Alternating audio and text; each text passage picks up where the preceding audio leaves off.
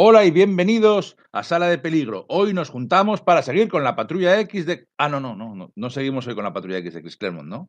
No iba así. Vale, no. No.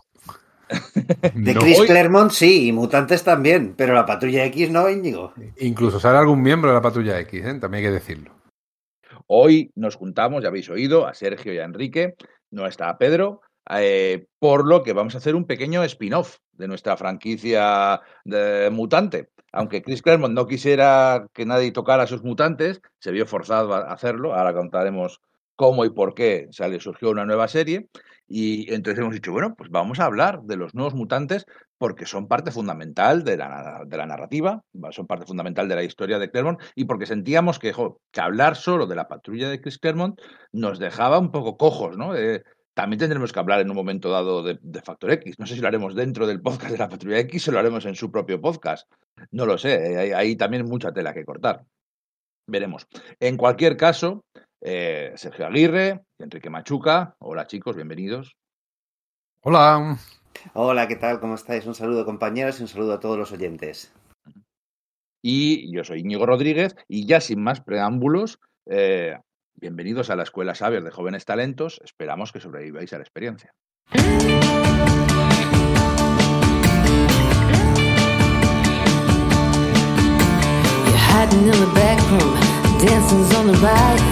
Feel the cold wind blow and coming from all sides.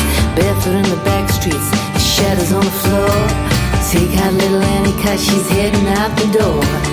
Everybody knows only you can stop her now. Maybe that's cause you know how. Moon star, you're my moon star in the sky, looking down on me. You're my moon star, that's what you are. Taking me up Old Street, you're checking out the view. Taking me all over, you know what to do. Taking out the unknown, yeah, take it from me. So take it off the internet, yeah, take it all for free. Freaking it all night, now everyone said their piece. It's time to all fall to your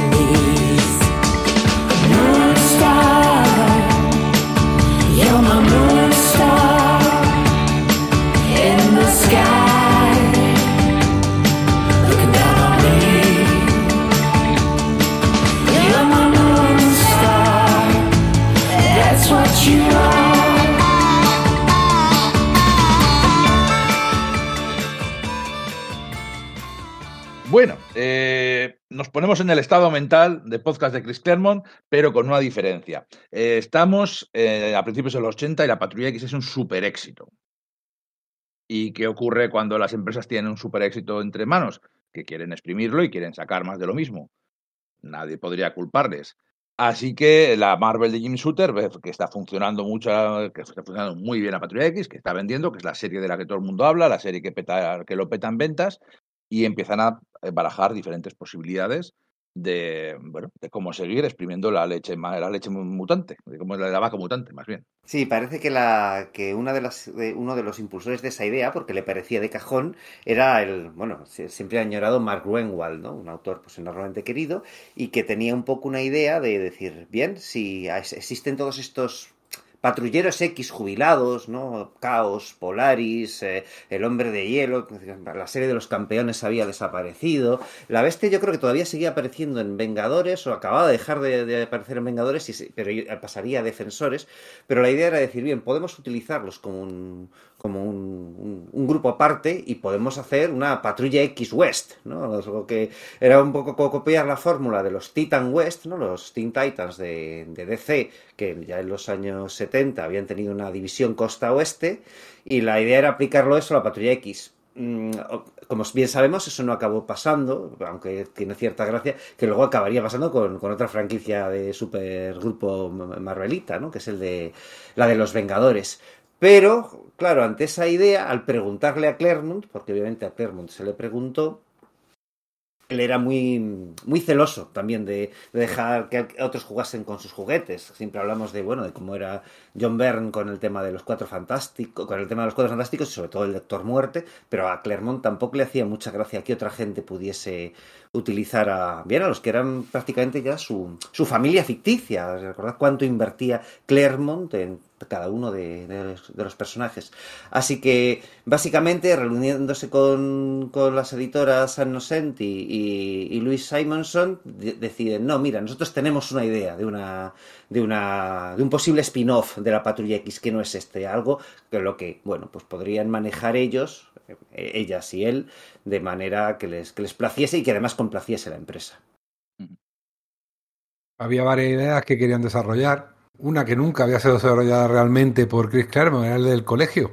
Porque por mucho que se empeñara, por mucho que en la placa de Greymaking Lane, ¿no? de que la casa solariega apareciera que era una escuela para jóvenes dotados, realmente aquello era un campo de entrenamiento para una fuerza de choque. O sea, la idea de eh, tener jóvenes mutantes para poder enseñarles había desaparecido en tiempos de Stan Lee y apenas Claremont le había tocado, pues cuando aparecía Kitty Pride que era realmente la única alumna que, podíamos decir que sí que estaba aprendiendo, porque el resto de personajes tenían un absoluto control de sus poderes y eran perfectos estrategas y perfectos luchadores. Entonces la idea de tener chicos jóvenes, mutantes jóvenes, tan jóvenes o más que la primera generación de la patrulla X era algo que casi casi pedía la serie. Recordemos que eh, cuando eh, Stan Lee hizo un poco la propuesta a, a Martin Goodman sobre una serie de personajes con poderes especiales que habían nacido con esos poderes, la quería llamar los mutantes, The Mutants, no la patrulla X ni nada por el estilo. Pero a Martin Goodman aquello no le, no le sonaba, es eso que es un mutante, eso que significa que cambian, que cambian, pues claro, porque mutar significa al fin y al cabo cambiar. No, no, ya están cambiados, pues no, no lo veo, no lo veo, por eso un poquito también siguiendo la estela de los G-Men, ¿no? Que era como llamaban a los agentes especiales del FBI, pues se le ocurrió llamarlos X-Men, que quedaba súper misterioso sobre esa X. Total, que si os fijáis en el logo original de los nuevos mutantes, le quitas de New y tú te piensas que ese es el logo de Mutants, ¿no? De esa serie que luego nunca llegó a ser. Y yo creo que por ahí van los tiros. Hombre, los personajes son súper gustosos. Yo ahí eh, hay que hacer, quitarse el sombrero porque el, el, diseño de personajes, su personalidad e incluso sus poderes, yo creo que está muy bien trabajado. Y son unos personajes que yo creo que enseguida les cogías cariño. Menos a Karma, que curiosamente fue la primera en morir. Lo cual también tiene un poquito la idea de. Porque era la mayor del grupo, suponía que Perdón, era mayor y la de edad. primera en aparecer, no solo También, la primera en morir. Que había aparecido en un anual de Marvel Twin One, creo que era, ¿no? Con los cuatro fantásticos. Sí, Eh, Spiderman, Spiderman, los Y Cuatro con Fantásticos, Spider-Man. Eso es. eh, por, eh, eh, dibujado por Frank Miller. Y guionizada por Claremont. Y la es. ves y dices, uy, esto está siguiendo aquí el amigo Claremont, eh, está siguiendo un poco la estela de la patrulla original, ¿no? Nos cargamos algún miembro para que esto sea un poco em, emocionante y pienses que efectivamente vas a morir. Yo siempre me llama mucho la atención que los grupos de niños suelen tener mayor mortalidad que los grupos de adultos. Por lo que sea, siempre Yo mueren creo que es que desde que Stan Lee inauguró esa tradición con, con Bucky al resucitar al Capitán América en el número 4 de, los- de los Vengadores, pues es como, claro, es que es de cajón. Un, un chaval lo va, posiblemente no lo pase bien en, el, en un mundo superheroico. Así que la idea era buena, ¿no? Tener niños jóvenes, nuevos mutantes jovencitos, que se identifiquen con los nuevos lectores que iban apareciendo de la Patrulla X, que al fin y al cabo, salvo Kitty Pride, Coloso, eran todos personajes ya más adultos, aunque eso nunca han tenido problema para los niños, identificarse con personajes adultos. Pero bueno, era una teoría que a veces tienen los editores que no, que se necesitan personajes de la edad de, esos niños lectores para que los niños se identifiquen más todavía. Y crearon a, Bola de Cañón, a, a Marcha Solar, a Mirage, a Espejismo, aunque al principio se llamaba Psique, ¿no? Le cambiaron el nombre luego.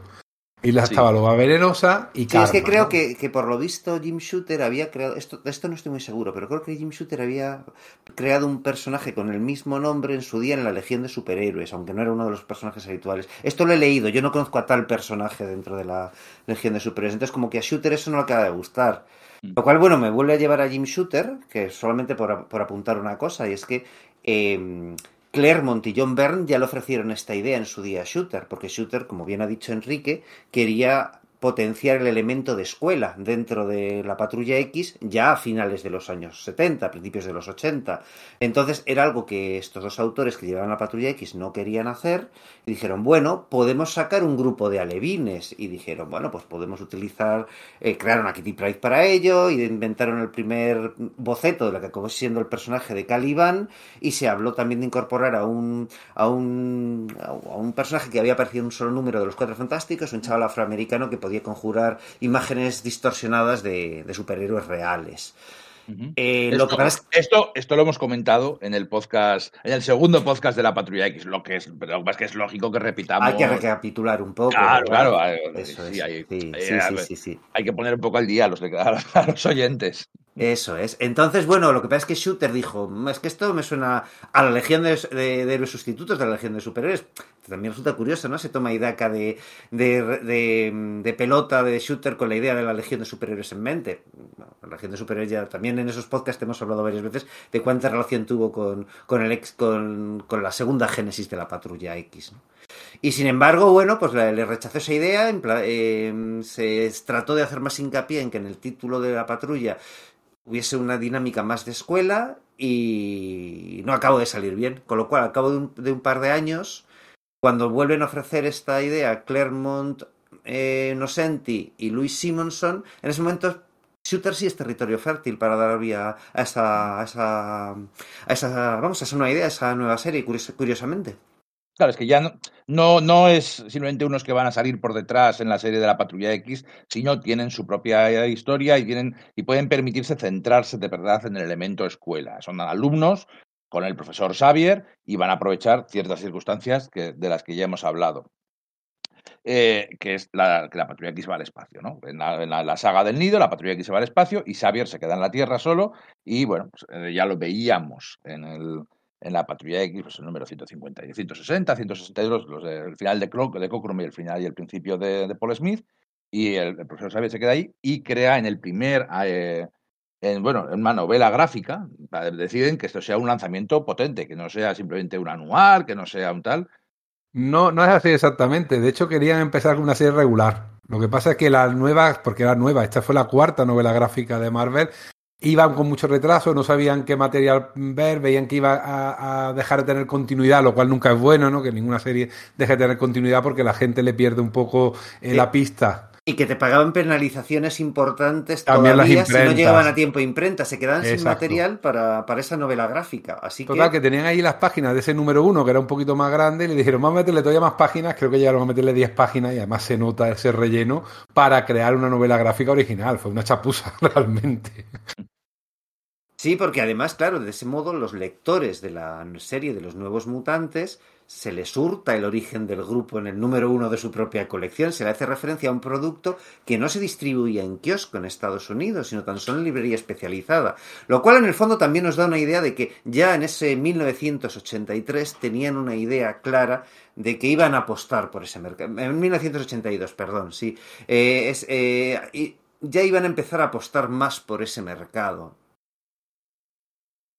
Eh, bueno, no lo he dicho al principio, pero la idea de este podcast, eh, de los nuevos mutantes de, de Chris Claremont, es un poco traicionera. Eh, claro, si haces un podcast de, de los nuevos mutantes, de los 100 números de los mutantes, nos vamos mucho más allá de lo que, de lo que hemos hablado en los podcasts de la Patrulla X. Y, bueno, a posteriori puede que esté bien, dentro de un año oír el podcast y no, no importa, pero ahora que estamos haciendo los de la Patrulla X, de, eh, nuestro estado mental es ir avanzando poco a poco e ir contando la historia, además con detenimiento, que además muchas gracias a todos los que nos estáis oyendo, que nos habéis dicho, no, no, deteneos lo que haga falta, id al ritmo que queráis, lo estamos disfrutando, id número a número, id página a página, comentad cada pequeña anécdota, no importa, aquí tenéis todo. Nos de verdad que nos hace mucha ilusión la, la confianza que nos habéis dado y los ánimos que nos habéis dado, que la recepción que están teniendo es- esos dos de X podcast. Eh, veremos cuántos son. esa X, esa incógnita. Ya desvelaremos esa incógnita cuando llegue el momento. Así que eh, hemos, eh, hemos estado pensando y hemos dicho, bueno, pues vamos a hacer. Claro, lo que más pide el asunto es, lo más famoso es Chris Claremont y Biel Sienkiewicz, que es cuando la entrada del dibujante Biel Sienkiewicz es lo que hace que cambie la serie y se convierta en algo diferente. Y, y aunque no es de tantos números, la serie después de él siga ya otra tónica y haya cambiado para siempre. Pero bueno, además nos coincide bastante bien, no exactamente, pero bueno, si contamos esos primeros, todos esos primeros números eh, con Bob McLeod y Sal Buscema y luego lo de Sienkiewicz, nos vamos pues al número 34 y, y luego ya el resto pues ya lo contaremos cuando llegue o ya, se, ya lo fusionaremos con, con la Patrulla X. Técnicamente, eh, hablando hasta el 34 de, la, de los nuevos mutantes, también nos vamos por delante de lo que ya hemos hablado de la Patrulla X, pero nos vais a perdonar, porque como tampoco están, tampoco cambia tanto, tampoco hay tanta diferencia. Bueno, sí que hay un par de cosillas de la Patrulla X que, que salen aquí, que vienen aquí, pero bueno, vamos a hablar básicamente hasta ahí, hasta el número 34. No, salen muchas cosas, porque una de las cosas que te llama más la atención mira, ahora con este tema de Caracoa han creado como una especie de línea de lectura, ¿no? Vale, pues tienes que leerte Loberno, luego te tienes que leer la Patrulla X, luego tienes que leerte Inmortal Patrulla X, luego tienes la Patrulla X roja, ¿no? Ese plan. Y da igual, da igual que te lo leas o, que no, porque realmente es un poco artificial salvo los momentos puntuales. Sin embargo, aquí sí que haría falta una línea de lectura porque argumentos van saltando de una colección a otra, pero con una alegría sea, lo vamos a ver, parte de la humanización de, Magneto sucede en los nuevos mutantes. Cuando su sitio natural pensarías que es la patrulla X. o personajes que aparecen, villanos que aparecen aquí por primera vez, luego van a tener gran importancia, ya lo hemos comentado la patrulla X como Samurai de, Plata. Lo de Magneto es súper curioso, porque de hecho yo considero que es una cagada, porque vemos como ah, cuando llega Warlock, en el cuarto número de, de Sienkiewicz, destruye el asteroide M que está Magneto allí, destruye el choca contra el asteroide M y lo destruye. Vemos cómo cae al agua en la patrulla X y lo rescata Lee Forrester. En la, eso, eso, sucede en la patrulla X. Y luego lo siguiente es en los nuevos mutantes, le vemos cómo llegan Lee y Magneto hasta la famosa isla Lofrasiana, que era la base de Magneto. Entonces, eh, los personajes van saltando de serie en serie. Y luego más adelante también veremos como al final de ya Sienkiewicz, ya al final de Sienkiewicz, bueno, los últimos, los tres últimos son de Steve Ley, ¿cómo se pronuncia ese? Lealoha. Lealoha, ¿no? Lealoha, Lealoha, pues no sé, ese señor con nombre hawaiano. Exacto. Eh, Por eso es Aloha, Ley Aloha. Sí. Eh, eh, retoman un argumento muy importante de la Patrulla X, que es el Tormenta. Lo que Íñigo quiere decir con todo esto es que este, es este podcast es de la patrulla de los nuevos mutantes de Chris Claremont y Bill Sienkiewicz, pero como siempre nos estamos engorilando con los preámbulos, como nos pasó con la aniquilación. Entonces no podemos evitar, eh, porque claro, luego habrá eh, los nuevos mutantes de, de, Bill Sienkiewicz y, Chris Claremont no son una isla, suceden en medio de una colección y de hecho vienen recogiendo muchos subargumentos de, de lo que ha habido en los 17 números anteriores. Es, empieza con esa saga de los oso místico, en el número 18, si mal no recuerdo, pero es de eso oso místico ya se habla en esos primeros números de Chris Claremont y Bob McLeod, están los recuerdos de, bueno, pues de, de, Daniel Munster, pero poco a poco también se va, va, teniendo ensoñaciones en las que sospechas que, bueno, te dicen claramente, ¿no? Que ese oso que mató a sus padres no es un oso al, al uso, sino que hay algo realmente eh, extraño al respecto. Hay yo recuerdo la sensación de al principio pensar que era quizás una, una percepción que Daniel Munster tenía con respecto al, ser que había matado a sus padres, que lo, que lo, estaba magnificando, pero que en realidad era un oso al uso hasta llegar a, bueno, pues esta saga. ¿no? Lo que es eso, que se construyen muchas cosas y hay muchas cosas, pues de, yo creo que de, cierto interés de las que hay que hablar antes de, empezar directamente con la patrulla X de. O sea, con la patrulla No paro de decir esto. los nuevos mutantes de Bill que fijaos en qué estado mental estamos, ¿no?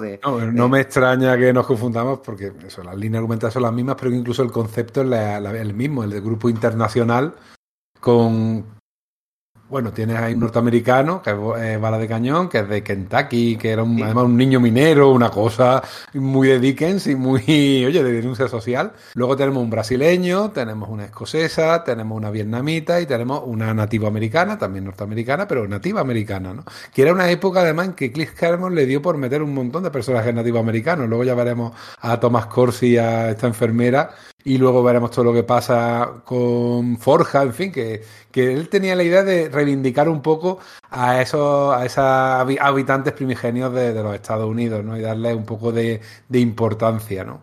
No, no todo iba a ser Wyatt Winfoot, ¿no? Que era casi casi el único representante. Y, y luego rojo en los Vengadores, ¿no? Sí, también, es cierto. Luego se les uniría eh, Iliana Rasputin, que es rusa. Exacto. Warlock, que se está, que se está, bueno, que alienígena, eh, Doug, que sí que es americano, Doug Ramsey, eh, para firmar el, el, grupo básico de los nueve, los nueve nuevos mutantes. Hablando de ellos, hablando de esos personajes, eh, Enrique hablaba antes de los diseños, he hablado de sus siluetas. A mí es una cosa, las siluetas es una cosa que me parece súper característica. Cuando, en un grupo sí. puedes ver sus siluetas y saber quiénes son, eso ya es un punto a favor de ellos. Ya sea, como decíamos, a la, la, la hermandad de mutantes diabólicos que ve sus siluetas, o Alpha Flight, que son súper característicos, los nuevos mutantes también tienen sus siluetas, que son distintamente, clarísimamente ellos, aunque eso se ve muy, muy aumentado con la llegada de Sinkiewicz y ese cambio radical en el arte que, cambia la serie por completo. Eh, entonces, hablando de, los nuevos mutantes, ¿quién es vuestro personaje favorito? Yo soy mucho de Dani, de Movistar, de, de Mirage, de espejismo, sí, sí. Me gusta siempre el personaje y luego todo este trasfondo que le dieron de Valkyria, me encantó esa, ese desarrollo del personaje. No sé, lo veo, lo veo un personaje maduro, muy maduro para su edad, pero que tiene encima esa tragedia del oso que mataron a los padres, aparentemente, como ya veremos luego, no era tan de aquella manera, era todavía más complicado. Pero sí, sí, me gusta ese personaje y además era una líder natural, como luego demostró. Es un personaje soberbio, pero lo cierto es que yo me quedo con, con Magic, con Iliana, ¿no? Sí. Quizás debido simplemente al hecho de que, por orden en el que yo yo tuve mi experiencia lectora. Yo leí primero, eh, o sea, yo conocí al personaje de Magic en la colección Extra Superhéroes de, Comics Forum, que agrupaban miniseries, y en ese momento todavía no se había empezado a publicar aquí en España Los Nuevos Mutantes, pero sí se publicó esa miniserie en la que contaban el pasado de este personaje, porque bueno, era algo que un argumento que venía heredado de, de la Patrulla X, aunque bueno, todavía no se había llegado ese número de la, patru de la Patrulla X en Forum tampoco, ¿vale? Entonces, eh, esa miniserie en la que tratan profundamente el personaje de Iliana Rasputin, con esa narración de cartuchos de texto en primera persona, que ahora, bueno, pues es, es, casi es un recurso que aburre, ¿no? Pero en aquel momento era algo bastante singular. Yo lo recuerdo que eso sucedía, pues, en las miniseries de Lobezno, en, en Shang-Chi y aquí. Entonces, digamos que enseguida, me, gustó mucho, incluso antes de ser de los nuevos mutantes. Y cuando ya formó parte del grupo me gustó incluso más y, no sé, es que recuerdo los anuales de las guerras asgardianas y fliparme muchísimo con el personaje. Ella y Warlock serían, ¿no? Pero ella, sin duda. Uh. Los míos, bueno, el mío es Doug Ramsey, que sale algo más adelante. Yo soy, soy ese tío raro que me gusta Doug Ramsey. Siempre me ha hecho gracia, ¿no? Ese, no sé, su complejo de inferioridad, bueno, eh, no es complejo, es que es inferior. es que eh, Clermont se las veía y las deseaba para buscarle cosas que hacer o cosas que, en plan de, no, es que yo solamente mi único poder es que entiendo los idiomas, soy inútil en la pelea. Sí, lo eres. Pero bueno, el guionista, cuentas con la magia del guionista para que de vez en cuando es que además, eh, o sea, con la magia del guionista que le tenía que proteger, porque por lo visto es que los, a los artistas lo, de, los, lo detestaban. Pero a los dibujantes no les gustaba nada el, el personaje no una vez que se reveló que era un mutante. Sí, sí, claro. no podemos matar a este tío. Es que además visualmente no es interesante. Eso es. Una, un niño una, rubio.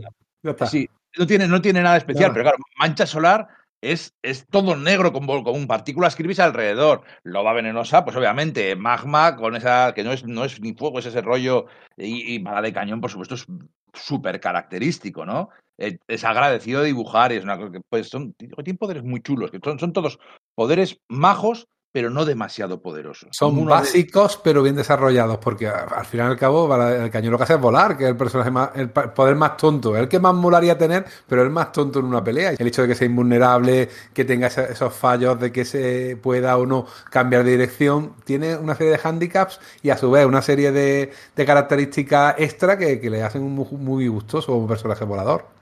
Y, y luego tú, eh, Sam, Sam, Sam, me vais a perdonar, porque toda la vida dije, toda, cuando digo toda la vida es hasta 2020, le llamé Sam Gurzi.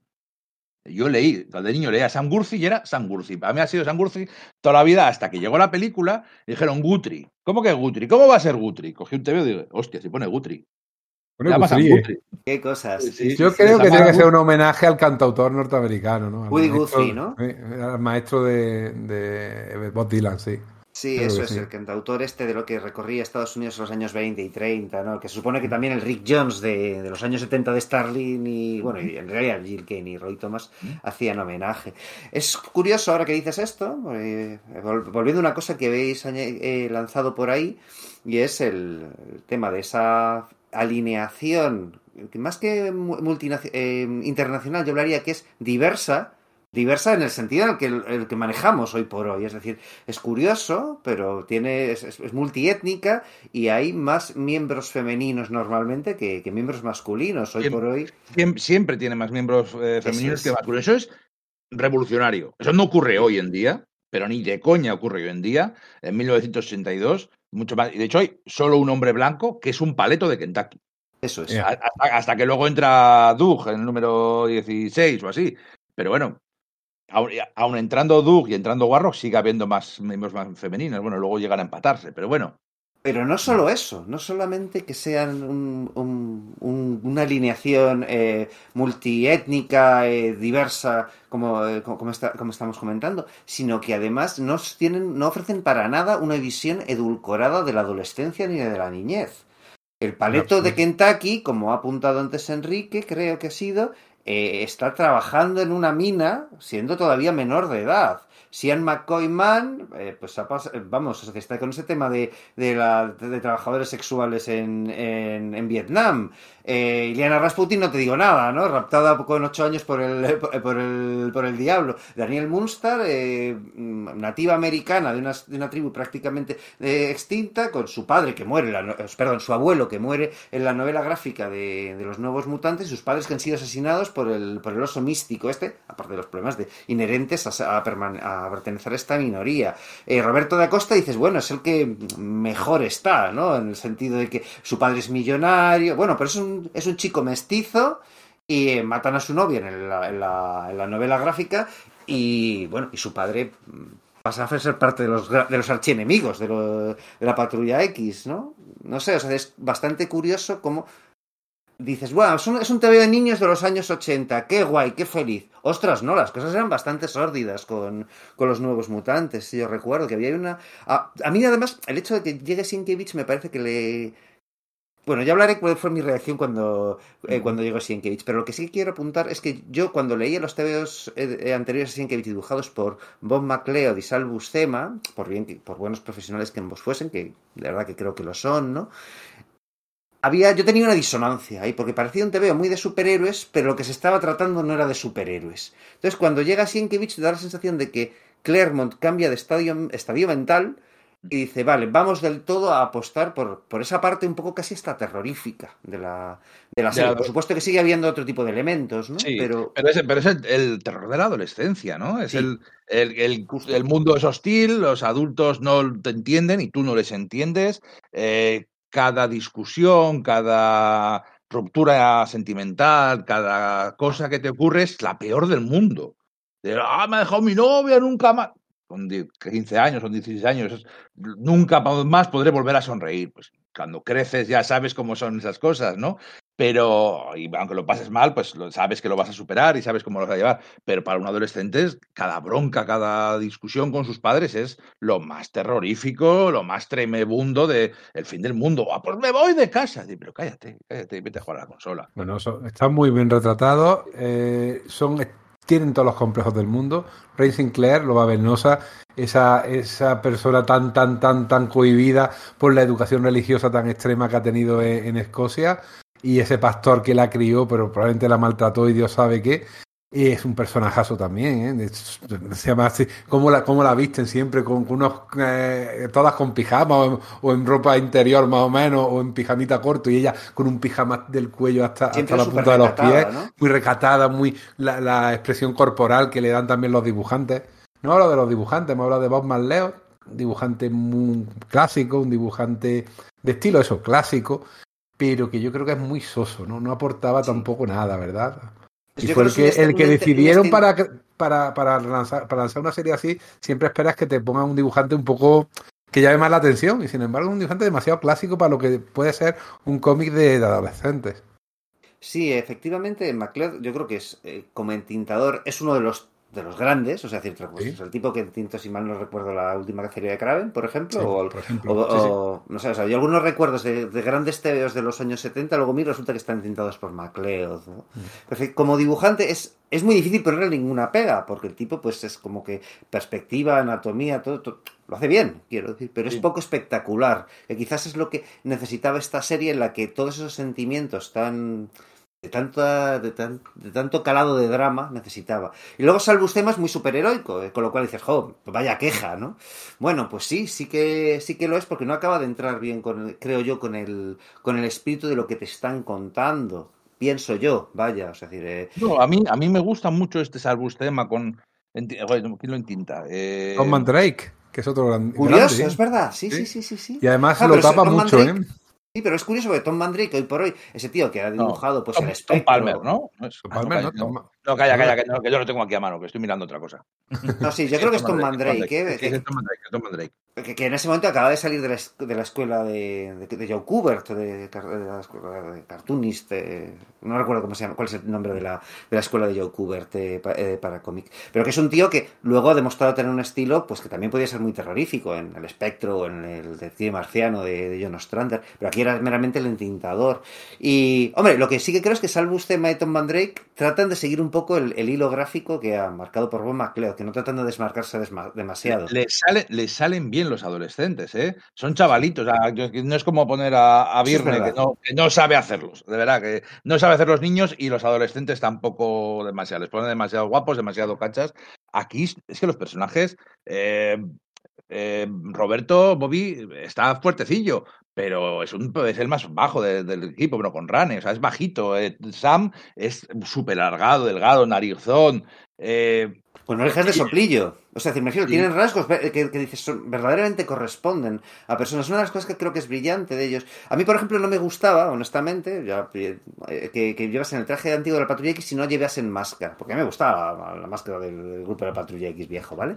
Pero lo que es cierto es que es un hallazgo porque consiguen darles su propia personalidad visual con meramente sus, sus rasgos, sus colores de pelo, sus cortes de pelo, sus. o este rollo de que te acabo de decir, ¿no? Sam Guthrie, pues recuerdo sus. pues eso, que tenía orejas de soplillo. Pues eso creo que es algo muy hum- y es, y es brillante Sí. eh, a nivel De- gráfico. De hecho, no necesitaban las máscaras porque no eran superhéroes. Es su uniforme de El entrenamiento. cole. Exactamente, Claro. su uniforme del colegio. Claro, entonces eh, sí, son trajes protegidos, son trajes, eh, bueno, pues porque, porque la mitad de su clase son la, la sala de peligro y entrenar y, y afinar el uso de sus poderes para no ser un peligro para sí mismos y para los demás, ¿no? Entonces, por eso tienen esos uniformes. No se supone que tengan que salir por ahí a combatir con el, contra el mal. Obviamente, como en todas las historias de chavales adolescentes o con chavales con poderes o tal, los problemas se les acaban encontrando a ellos, o muchas veces ellos también se los buscan, desobedeciendo, eh, saliendo, escapándose de la, de la escuela para hacer lo que tengan que hacer. Eh, yo más que el problema, más que los dibujantes, el problema de la serie al principio es que creo que no está bien enfocada. Creo que, que sí, está la... O sea, Claremont comete un par de errores y no pasa nada por decirlo. Creo que los personajes son mucho más interesantes. La, historia, la serie es interesante por los personajes y por lo que les ocurre y por lo que sientan y porque continuamente estamos dentro de sus cabezas viéndoles eh, sufrir y viéndoles crecer y cambiar. Pero las historias no son particularmente memorables y encima es que Claremont se equivoca en un par de cosas. Cuando tú acabas de establecer un nuevo setting, estableces la escuela, los personajes y tal, te interesa ver cómo funciona entre ellos, cómo se relacionan y, cómo pues, se relacionan pues, con los personajes secundarios y de qué va a ir la serie. Y de hecho, en los primeros dos primeros números, eh, eh, está bien, tienen un enfrentamiento contra un centinela de los que veíamos que en la Patrulla X había encargado Sebastián Shaw, eh, con el, senador Kelly y todo eso. Vale, eso, eso guay. Pero enseguida se va por petenera, se los lleva por ahí a correr aventuras y dejan la, dejan la escuela, se van con la marcianada, eso, sacan al equipo América, es que es, que, es, que es, una, es, que es una, una decisión horrible. El equipo América, que son unos personajes, imagino que de los 70, son unos motoristas. No, no, no, son de los 80, fueron creados por, por Shooter. Creo que en idea de Shooter pero tenido una colección y, se, la- y se había de- de- cancelado. de- del 81 o algo serían. Eso o sea, es, que es que fue como que los sacó y pum, desaparecieron. Entonces yo no sé un, si fue un por grupo- hacer el, la pelota. el- el equipo América. O sea, un grupo de, meteorit, de, de- de- de motoristas que se hacen como una fusión de Megazord y, deciden que es buena idea y durante dos o tres números le roban la serie a los nuevos mutantes. Y está el profesor Xavier hablando con el equipo América, y equipo América, ¿cómo nos interesa? Podemos ayudarte o no sé qué. Y los nuevos mutantes, como el profesor Xavier, pasa de nosotros. ¿Qué- ¿De qué va esto? Tiene su explicación. Y tendrá su explicación porque el profesor Xavier, lo veremos más adelante, eh, se supone, se, supone que ha reunido al equipo porque está poseído, está empezando a incubar a una reina del nido, ¿no? En, la saga del nido de la Patrulla X la habían impregnado, la Patrulla X había al espacio y Xavier, sin ser consciente de ello, tiene dentro de sí una reina, quiere juntar a reunir a nuevos mutantes para poner más huevos en criaturas poderosas.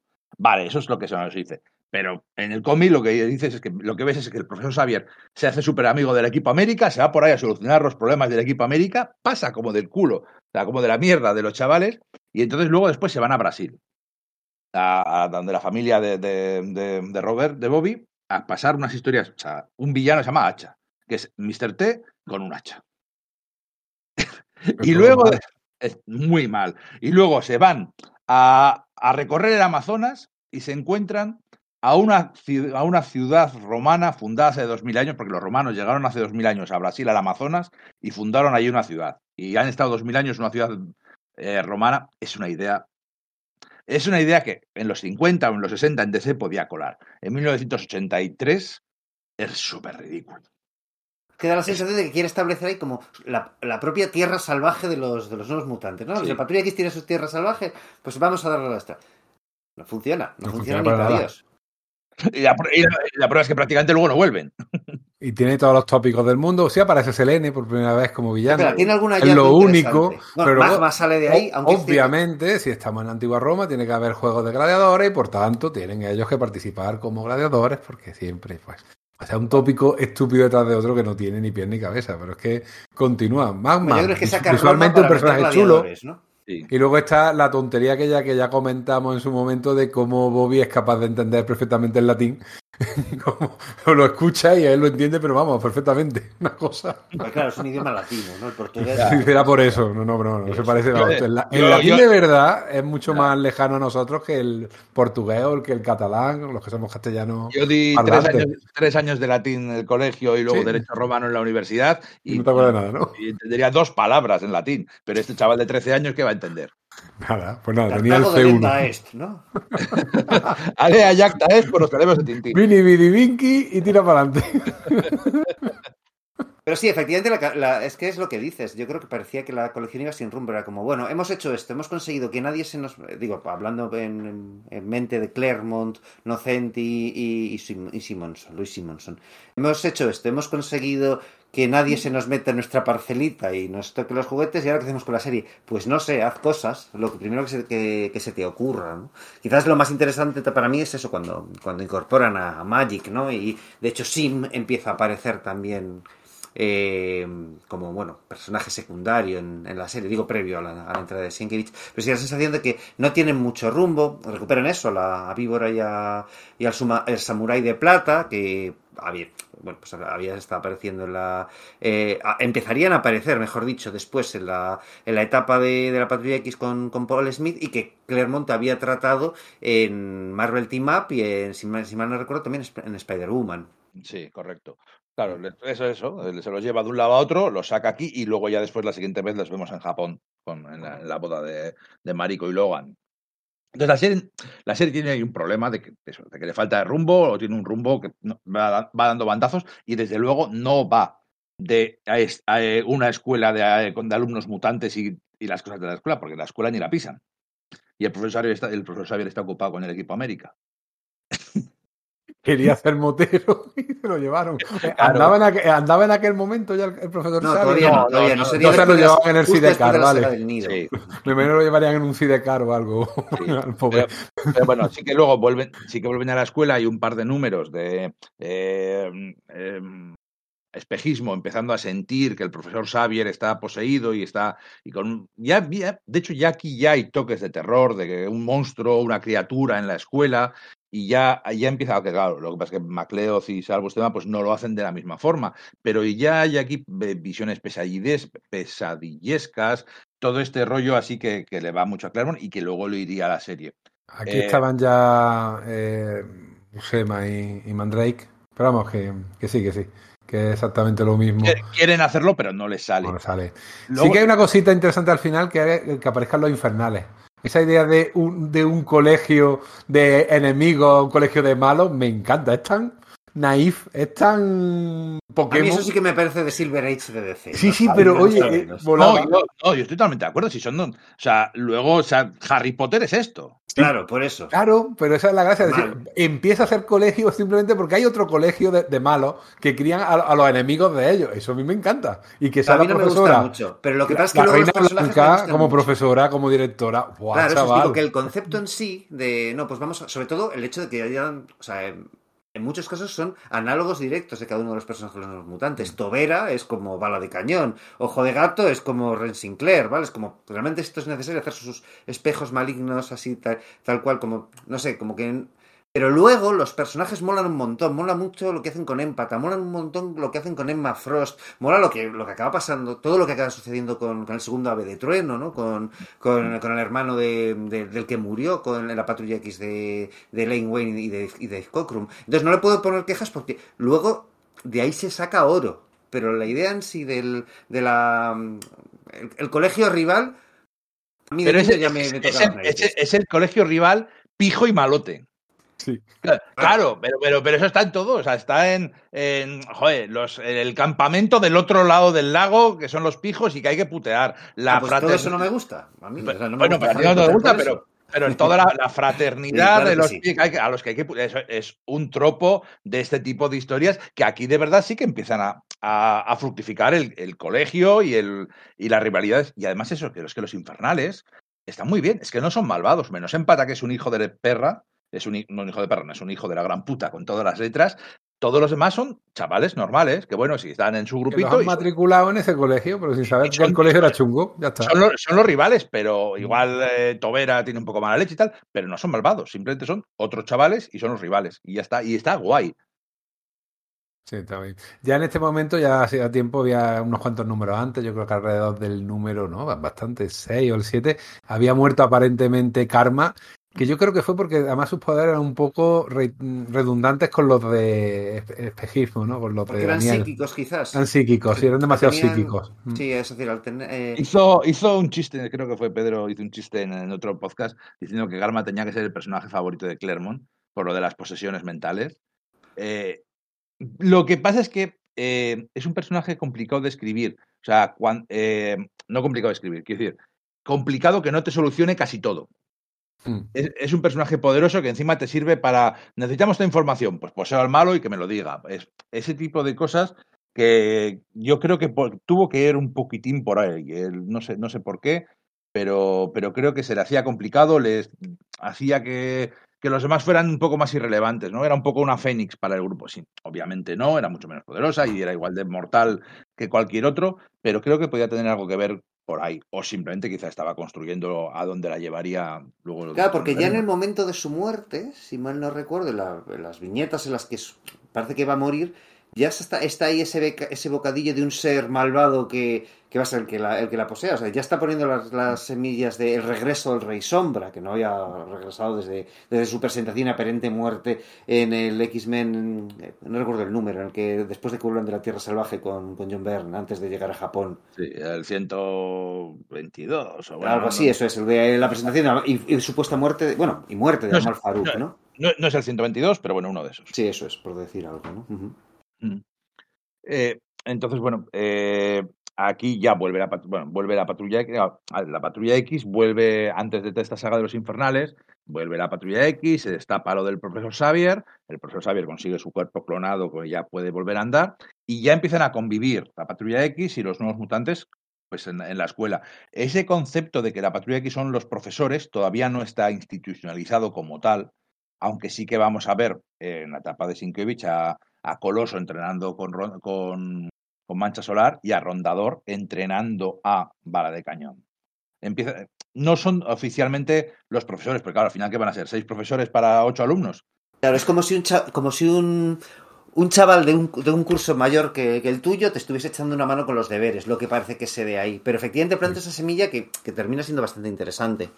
Pero bueno, ya esa semilla realmente no fructifica hasta la película de Brian Singer. O sea, yo nunca he, visto que, que fuera una escuela y luego eh, la cogió eh, eh, Morrison en, en su, en su etapa. Entonces sí, empezó a hacer en los cómics una escuela, pero hasta entonces nada, ¿eh? Por mucho que se empeñaran en poner la plaquita en la, en la fachada, no, eso no era Sí. la escuela. Era la tapadera, hay que aceptarlo. era un, ca- un campo de entrenamiento. Sí, Generación X sí también era, pero bueno, Generación Sí, la X no generación deja- X tenía más de eso, sí. los, los nuevos mutantes, no dejan de ser otra versión de los nuevos mutantes.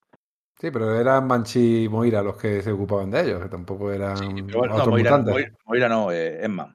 Emma, Emma, cierto, cierto, cierto. Cierto. Y bueno, llega el número 18, ¿no? Y Eh, llega Sienkiewicz, que yo qué sé, eso, es que eso es una un locurón porque tiene dibujantes competentes. Realmente el problema no era de esos dibujantes, aunque quizá hubiera hecho falta algo más llamativo. Dibujante, hombre, Sal Buscema para mí es increíble. Y de repente te mete un Sienkiewicz aquí con un estilo que ya está evolucionando claramente hacia lo que iba a ser Sienkiewicz, que ya venía de, de, por ejemplo, de, de Caballero Luna, que era donde empezó ya a hacer ese tipo de, venga, en el fondo sigo siendo un clon de Neil Adams, pero voy a jugar con las texturas, voy a jugar con las líneas, voy a jugar con las sombras, voy a jugar también con el color, eh, incluso aunque sea color mecánico, dándole instrucciones al colorista para que me haga ciertas cosas. Y, ahí yo no sé qué cuál fue la tormenta de idea. Anno Senti ya era la editora única en aquel momento, había sido editora ya en solitario de hacía 5 o 6 números. Y, no sé, no he encontrado tampoco ninguna entrevista en que digan, pues se me ocurrió esto, porque yo creo que simplemente querían trabajar con él, ¿no? Yo creo que sí, yo creo, además, eh, Bill Sienkiewicz, cuando todavía estaba con su estilo pleno Neil Adams, fue uno de los de los postulados, ¿no? Para, para, sus- para como dibujante regular de la Patrulla X en esos momentos en los que, bueno, pues John Byrne se va de la serie, se termina siendo Dave Cockrum, pero si recordáis, hubo algún número de Brenter y Anderson, etcétera. Entonces, hizo, pues si recordáis, el número este de Drácula, ¿no? Incluso el, el anual en el que Lo, re- lo recuerdo. Ay, ay, ay, qué poco le gusta a Íñigo a esto, ¿no? Entonces, probablemente pareció una muy buena elección eh, para, para, para hacer la Patrulla X. Después de todo, la Patrulla X original, su etapa de mayor éxito había sido la dibujada por Neil Adams en los últimos números, con, con Roy Thomas. Entonces, debía tener la idea de que era un nombre interesante a asociar con la franquicia mutante. También es cierto una cosa que pasaba con Sienkiewicz. Entonces, a la sensación de que le pillan con la, con la relación Neil Adams. ¿Qué pasa? Que Sienkiewicz en ese momento ya, ya ha cambiado. Porque Sienkiewicz eso empieza siendo, pues, él tiene sus estudios de, de bellas artes y cuando decide hacer teorías de superhéroes dice, bueno, es que los teorías de superhéroes se dibujan como Neil Adams. No se plantea otra cosa. Y dibuja pues como Neil Adams. Y al principio se le aplaude sobremanera. Por cierto, que su entintador era Bob McLeod en esos primeros números de, de Complementen de Rampaging Hulk. Así que igual algo tuvo que ver con como intermediario. No tengo ni idea de lo que estoy diciendo, ¿eh? porque como bien dice Enrique, yo no he, tampoco he encontrado entrevistas. Es estoy hipotetizando. Está con el Caballero Luna. Y en el Caballero Luna, pues claro, con la, con regular. Y al principio se le aplaude por ese tema de, de- de emular tanto a, Neil Adams. Porque bueno, el Caballero Luna se, vendía un poco como si fuese el Batman de Marvel. Con lo cual parecía que fuese la, etapa de Batman de 10 años antes, la de O'Neill y Neil Adams. Pero, en Marvel, ¿no? O sea, decía, el caballero bien, el, el Batman bien hecho se hace en Marvel, ¿no? Se decía en esos momentos. Entonces, ¿qué pasa? Que, eh, eh, claro, cuando eh, eh, al principio le aplauden mucho, pero enseguida empieza a recibir muchas críticas precisamente por eso, y él no comprende nada. Sienkiewicz dice, pero si me están aplaudiendo por ser como Neil Adams. Y luego aparte está pasando por un periodo bastante turbulento en su vida, eh, parece, si lees entre líneas parece que esté teniendo problemas con el alcohol, con problemas con, su entorno familiar, que no ven bien que desperdicie su talento formado en bellas artes para, para hacer tebeos, y entonces el tipo como que colapsa y dice que pasa uno de los peores años de su vida reinventándose a sí mismo como artista y tratando de coger todas es- esas influencias y demostrarse que, mira, pues si lo que estoy haciendo merece la pena. Así que voy a coger todas las influencias de toda mi formación académica y las voy a vol- volcar sobre el, sobre el cómic. Entonces, en Caballero Luna se empieza a ver, sobre todo con el episodio en el que, bueno, prácticamente poco después lo dejó, ese de que era de eh, Hirit, ¿vale? Eh, Dale, ¿no?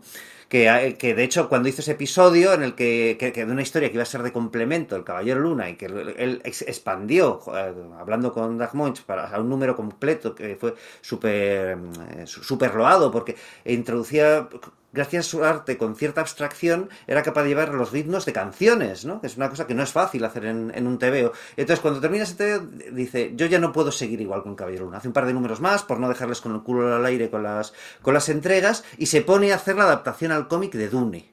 Y es ahí donde ya termina totalmente, de, de- yo creo que de, de hacer su, su conversión de estilos. Y en ese momento es cuando le contratan para los nuevos mutantes. Probablemente tenían la idea, cuando le habían contratado, ¿no? De que iba a ser como Neil Adams. Pero en ese año él ya ha evolucionado como artista. Y se pone a ello.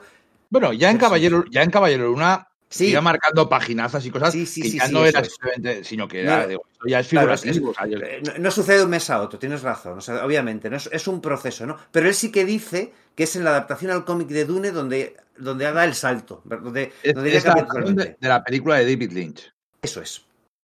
Eso es. Él adaptó al. eh, Marvel eh, publicó una adaptación al, al cómic en, no sé, Marvel Super Special y creo que también hubo una miniserie de un par de números y la dibujó Sienkiewicz con guion de más Ralph Macchio, si mal no recuerdo. Y él es ahí donde cambia y ya ahí desembarcan los nuevos mutantes. Probablemente eh, todo es- estaba pasando editorialmente que le estaban contratando, le estaba sufriendo esa, esa evolución plástica y. Bueno, pues. eh, Además, bueno, que, también es cierto que cuando era un clon de Neil Adams, al principio eh, tenía problemas con las fechas de entrega. Doug Moench, por ejemplo, se lo temía en, en, eh, en Los Cuatro Fantásticos, pues recordáis, eh, Bill Sienkiewicz también estuvo dibujando Los Cuatro Fantásticos con guiones de Doug Moench, y Moench ya sabía que a lo mejor eh, era lento, ¿no? Haciendo ese tipo de estilos. Entonces, él, eh, ante- antes de hacer esta transformación de estilo a uno más abstracto, más... No sé cómo definirlo en realidad, estoy utilizando la palabra abstracto, pero no soy historiador del arte. Me estoy, estoy refiriendo a este nivel, pues, de quizás expresionismo, no sé cómo decirlo, esas eh, técnicas mixtas, pictóricas que utiliza, que no pretenden ser todo realistas, ¿no? Es decir, es curioso el contraste. Tienes eh, figuras, caras humanas que son enormemente realistas y luego fondos o cosas que no, que no pretenden serlo. O, ¿no? o caras que se deforman y se convierten Sí, en cuatro rayas, depende de lo que quiera transmitir, ¿no? Eh, lo que está claro es que rompe con, rompe con las viñetas, rompe con la- el constreñimiento de las ocho viñetas, de las nueve viñetas, de lo que tenga que ser, sino que las páginas y las historias fluyen libres y los personajes son lo que necesiten ser para, para cada escena. Si en una escena tiene que ser un dibujo hiperrealista de alguien, lo es. Si en la siguiente es dos líneas que denotan desesperación, por ejemplo, incluso cuando el oso místico ataca a hiere, hiere a, a Dani, son solo dos ojos abriéndose en grande. O sea, el, ojo parece, el oso parece que está muerto y no nos transmite que el oso no está muerto, sino que ataca simplemente con los ojos de Dani abriéndose de repente. Y con eso te da todo lo que, toda la información que necesitas saber. Es una pasada. Y luego ya la, la encontramos su cuerpo machacado.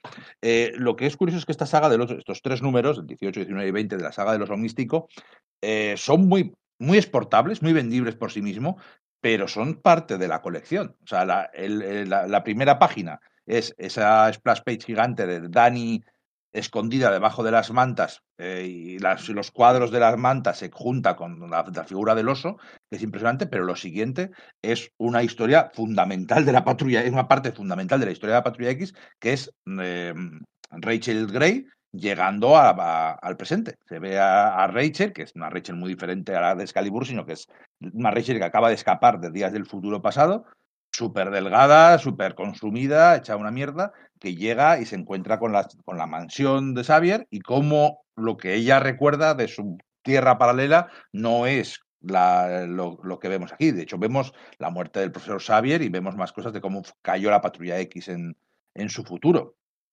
Y luego automáticamente lo siguiente, pasamos a la presentación de un personaje que solo podía crear y dibujar eh, este Bill Sienkiewicz, que es Warlock. Esa es una de las cosas que tenía aquí apuntada. Es que este personaje, si no lo crees en Kevin, no lo crea nadie. Y muy pocos autores han sido capaces de hacer lo suyo. Siempre me ha hecho mucha gracia cómo eh, Arthur Adams lo lleva a otro sitio totalmente distinto. Es como si fuese Gumby, ¿verdad? Exactamente, y, y dándole también más importancia a los circuitos, incluso más de lo que tiene, porque se supone que es tecnoorgánico, que está hecho de circuitos, ¿no? Y tal.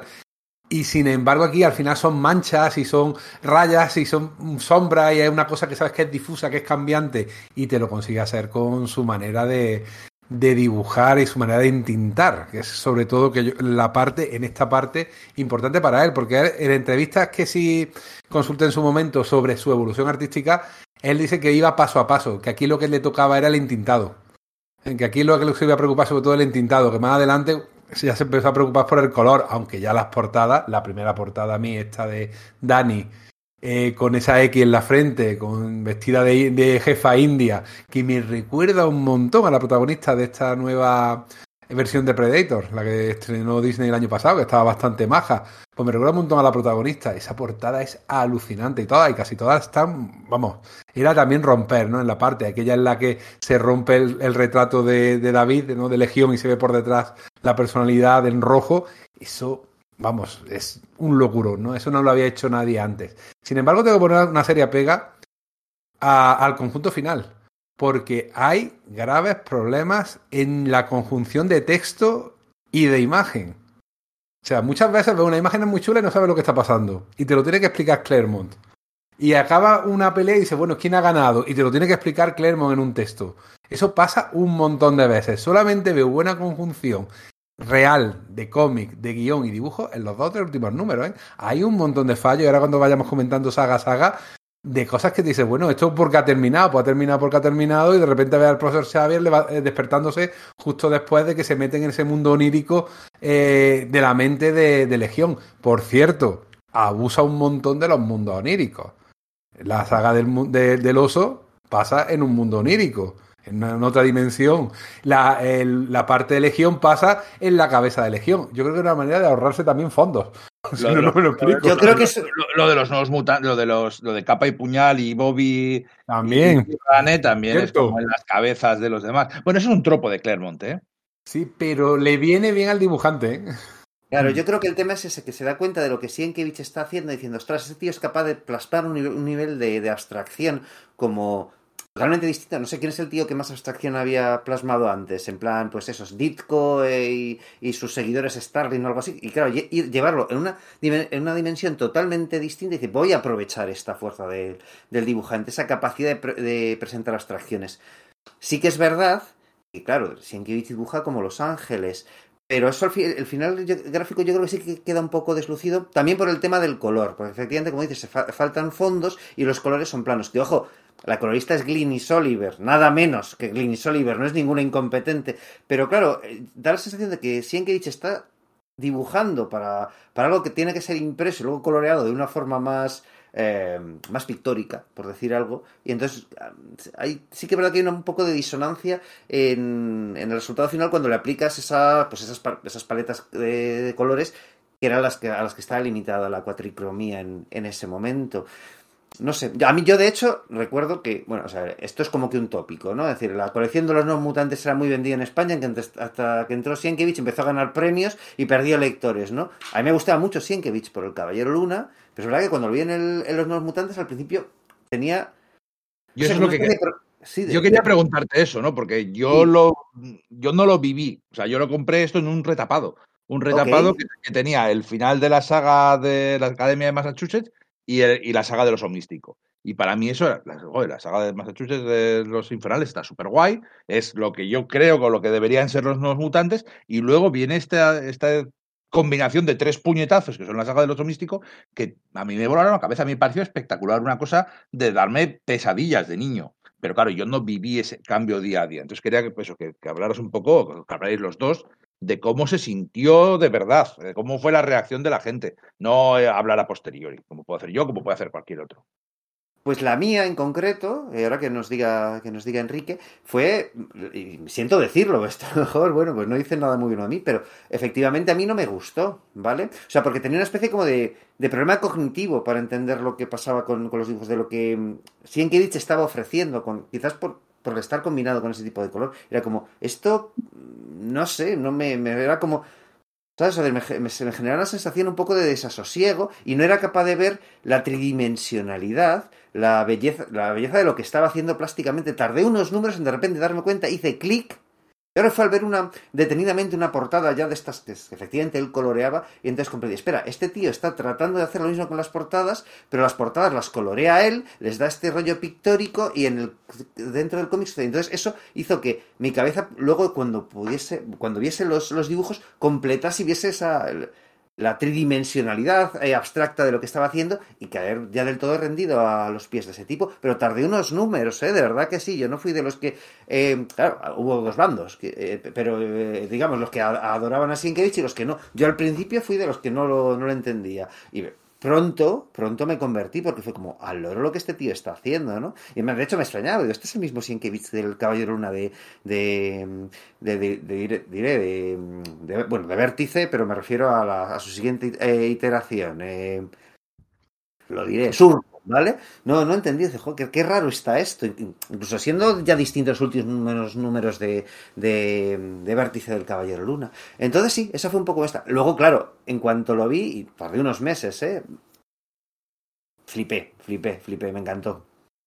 Yo tengo que decir que eh, la serie original eh, no la llegué a comprar de principio, pero conscientemente. O sea, no me llamaba la atención tanto. Había comprado el especial de verano, creo que fue un especial de verano, donde sacó la novela gráfica de los nuevos mutantes.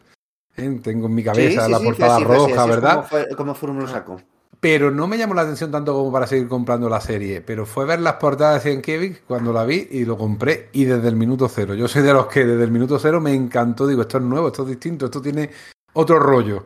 Y claro, me pilló también una edad, a los, los 14, 15, 16 años, de esos que estás buscando cositas nuevas, cositas nuevas. A ver, y a mí me encantó, me gustó muchísimo y ya te digo, la relectura última se me ha caído un poco, tanto Sienkiewicz como Claremont, pero por su concatenación, porque cada cosa por su cuenta está muy bien hecha. Los textos de Claremont, como siempre, en ese momento estaba en su mejor momento, su prosa es magnífica.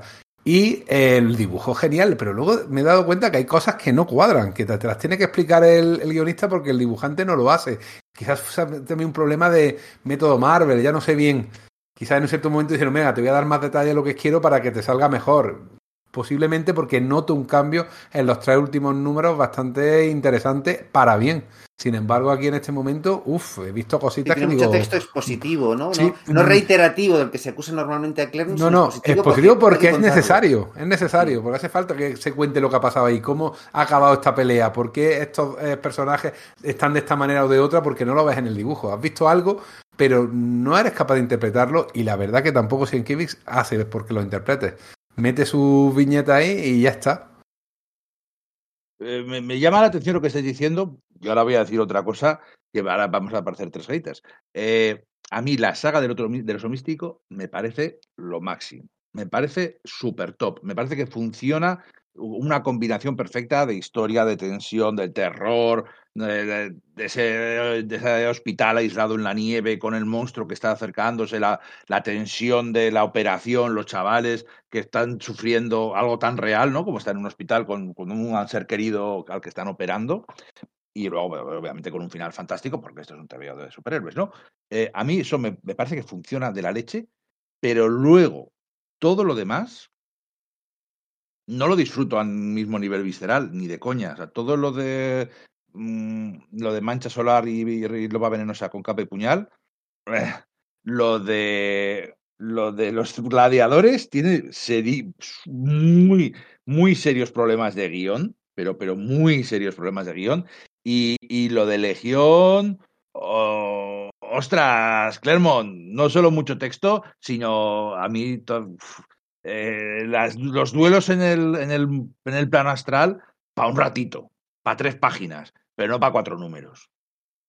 Entonces, eh, a mí me gusta el concepto de los nuevos mutantes, lo que decía que me gustan los personajes y que igual no tanto las historias, la saga de los homísticos y la saga de los homísticos a mí me... Oye, esta saga de los homísticos, Íñigo, que la que estás hablando, por si nuestros oyentes igual no han, no, no se han metido a leer los, los nuevos mutantes de Sienkiewicz, ¿no? ¿Dónde crees que podrían conseguirla? Pues se podría conseguir en, en, Universal Comics, la librería de referencia de Sala de Peligro, eh, ubicada en Barcelona, universal-comics.com, eh, debería con un montón de catálogo en el que, de hecho, no es difícil encontrar. De hecho, tú puedes comprar la saga de los místicos en muchos formatos. La saga de los místicos fue publicado originalmente en, por Forum, creo que se podrá encontrar. Hay Marvel Golds, de estos de tapa blanda azul, en las que lo editaron, se llama Hijos de las Sombras, ese tomo en concreto. Está reeditado en el segundo eh, Omnigol, bueno, Marvel Gold de, los nuevos mutantes de tapa dura, y acaba de ser reeditado en un Marvel más Half. Así que en, Universal Comics tenéis muchas posibilidades de comprar la saga de oso místico con lo que viene antes, con lo que viene después, ella sola, eh, a vuestro, a, con, con, aceite, vinagre y sal, o como queréis aderezado. Con más de 50 euros de compra, los gastos de envío son gratuitos. A territorio peninsular. Eso sí, y funciona de lujo, que lo tienes al día siguiente o al cabo de dos días como muchísimo. Y, y la verdad que con un Omnigol ya te pasas los 50 pavos, o sea que...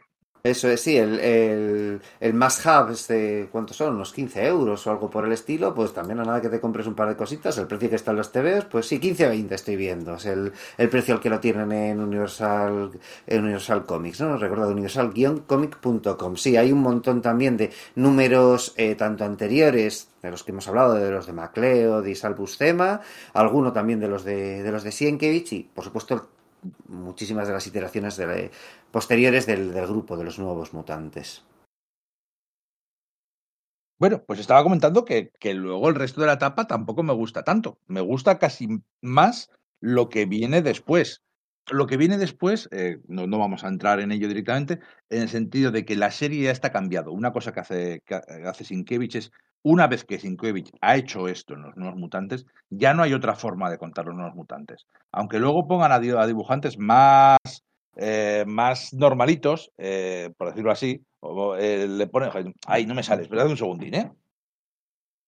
Ay, me estoy levantando para sacar el, el tercer omnigol de, de la estantería, porque ahora mismo no me acuerdo, aunque luego ya no está Bill Sienkiewicz y eso, Está, bueno, también. Sí, sí Aloha y luego Brad Blevins. Sí, pero no, no, no solo eso. Eh, a ver, ¿dónde, ¿dónde, le tengo yo? Eh, luego está Jackson Geese, pero Jackson Geese le ponen el entintado de Kyle Baker. Kyle Baker, ah, nada menos. Claro. Sí, señor. Claro, y le da un tono y un rollo de, vale, ya hemos probado que los nuevos mutantes tienen terror, van de terror, el terror de la adolescencia sirve de como metáfora, y, y ya no podemos dejar de ser, ya no podemos volver a superhéroes redondeados y blanditos tiene que, tiene que seguir siendo, tiene que seguir con otro tomo, con otro tema, con otro tono. tono. Por eso, eh, Kyle Baker es el entintador después, cuando se va con, con Jackson. Ah, Jackson es un superhéroe, un dibujante de superhéroes como bastante normal, ¿no? Bastante convencional, por decirlo así, pero con ese entintado le da ese toque de ser otra cosa totalmente diferente. La serie ha cambiado, o sea, aunque, aunque le podamos poner las pegas narrativas, las pegas de disonancia que está diciendo Enrique, o que a mí las historias estas de planos astrales y peleas por el alma de alguien en el, no me entusiasmen, esto es rompedor y esto cambia la serie y ya no se puede hacer de cómo se estaba haciendo antes.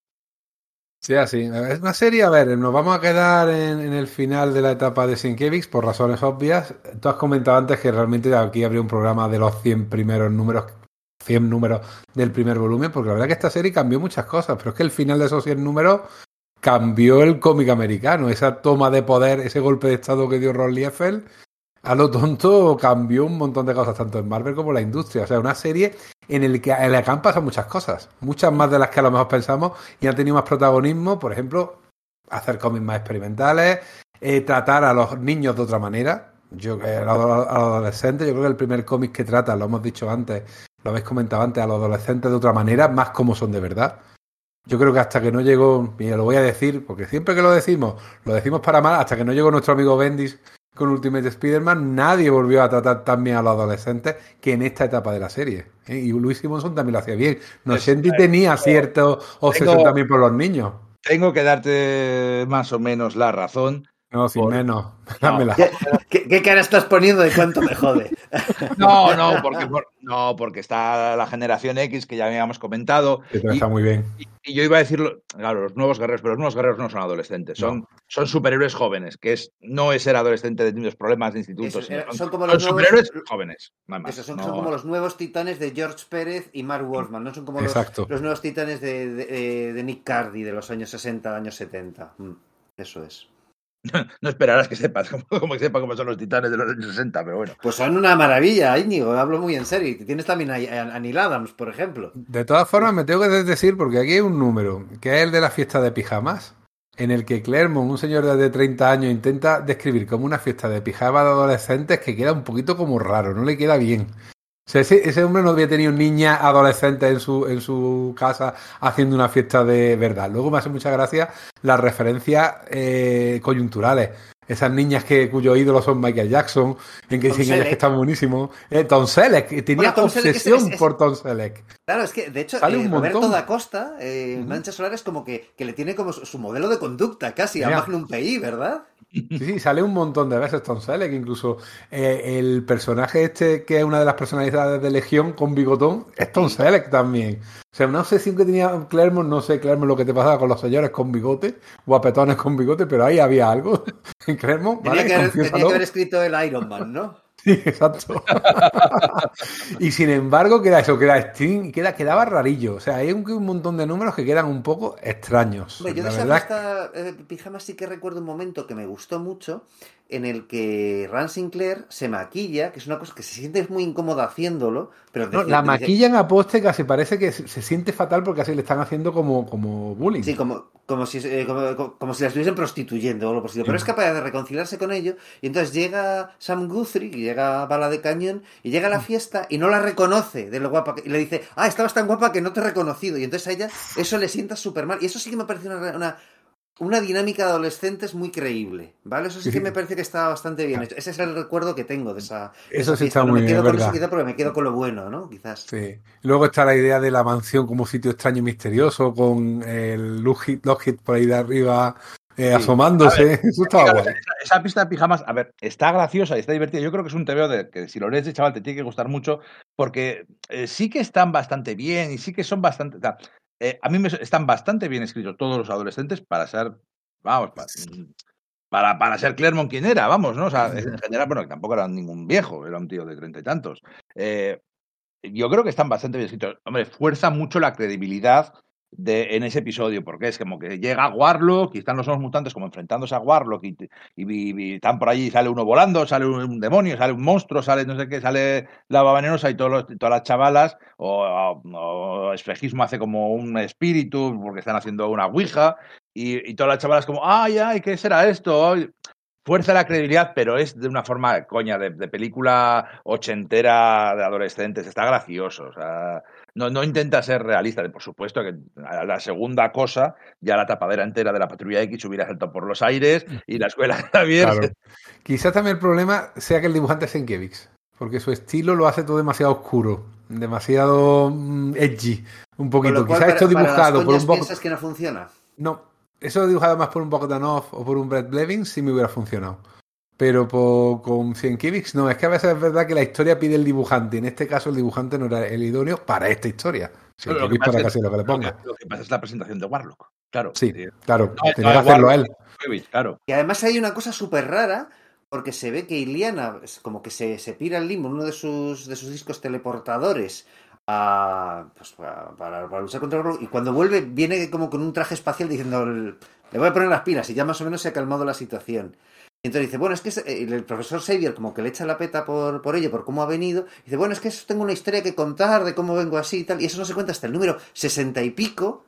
Vale, o sea, ya, pues yo creo que no está, igual ni siquiera está Claremont ya en ese, en ese No, no, número. El Claremont duró hasta el cuarenta y poco. Mm. Eso es, y, el, y además te cuentan que es un sueño dentro de un sueño la historia de cómo Iliana y Kitty consiguen esa armadura espacial. Es como una cosa que simplemente yo creo que, que Sienkiewicz lo había puesto en plan de, bueno, pues Iliana se va al, al limbo y se arma. Lo que pasa es que, bueno, pues queda raro que se arme con una armadura espacial en vez de con algo místico, ¿no?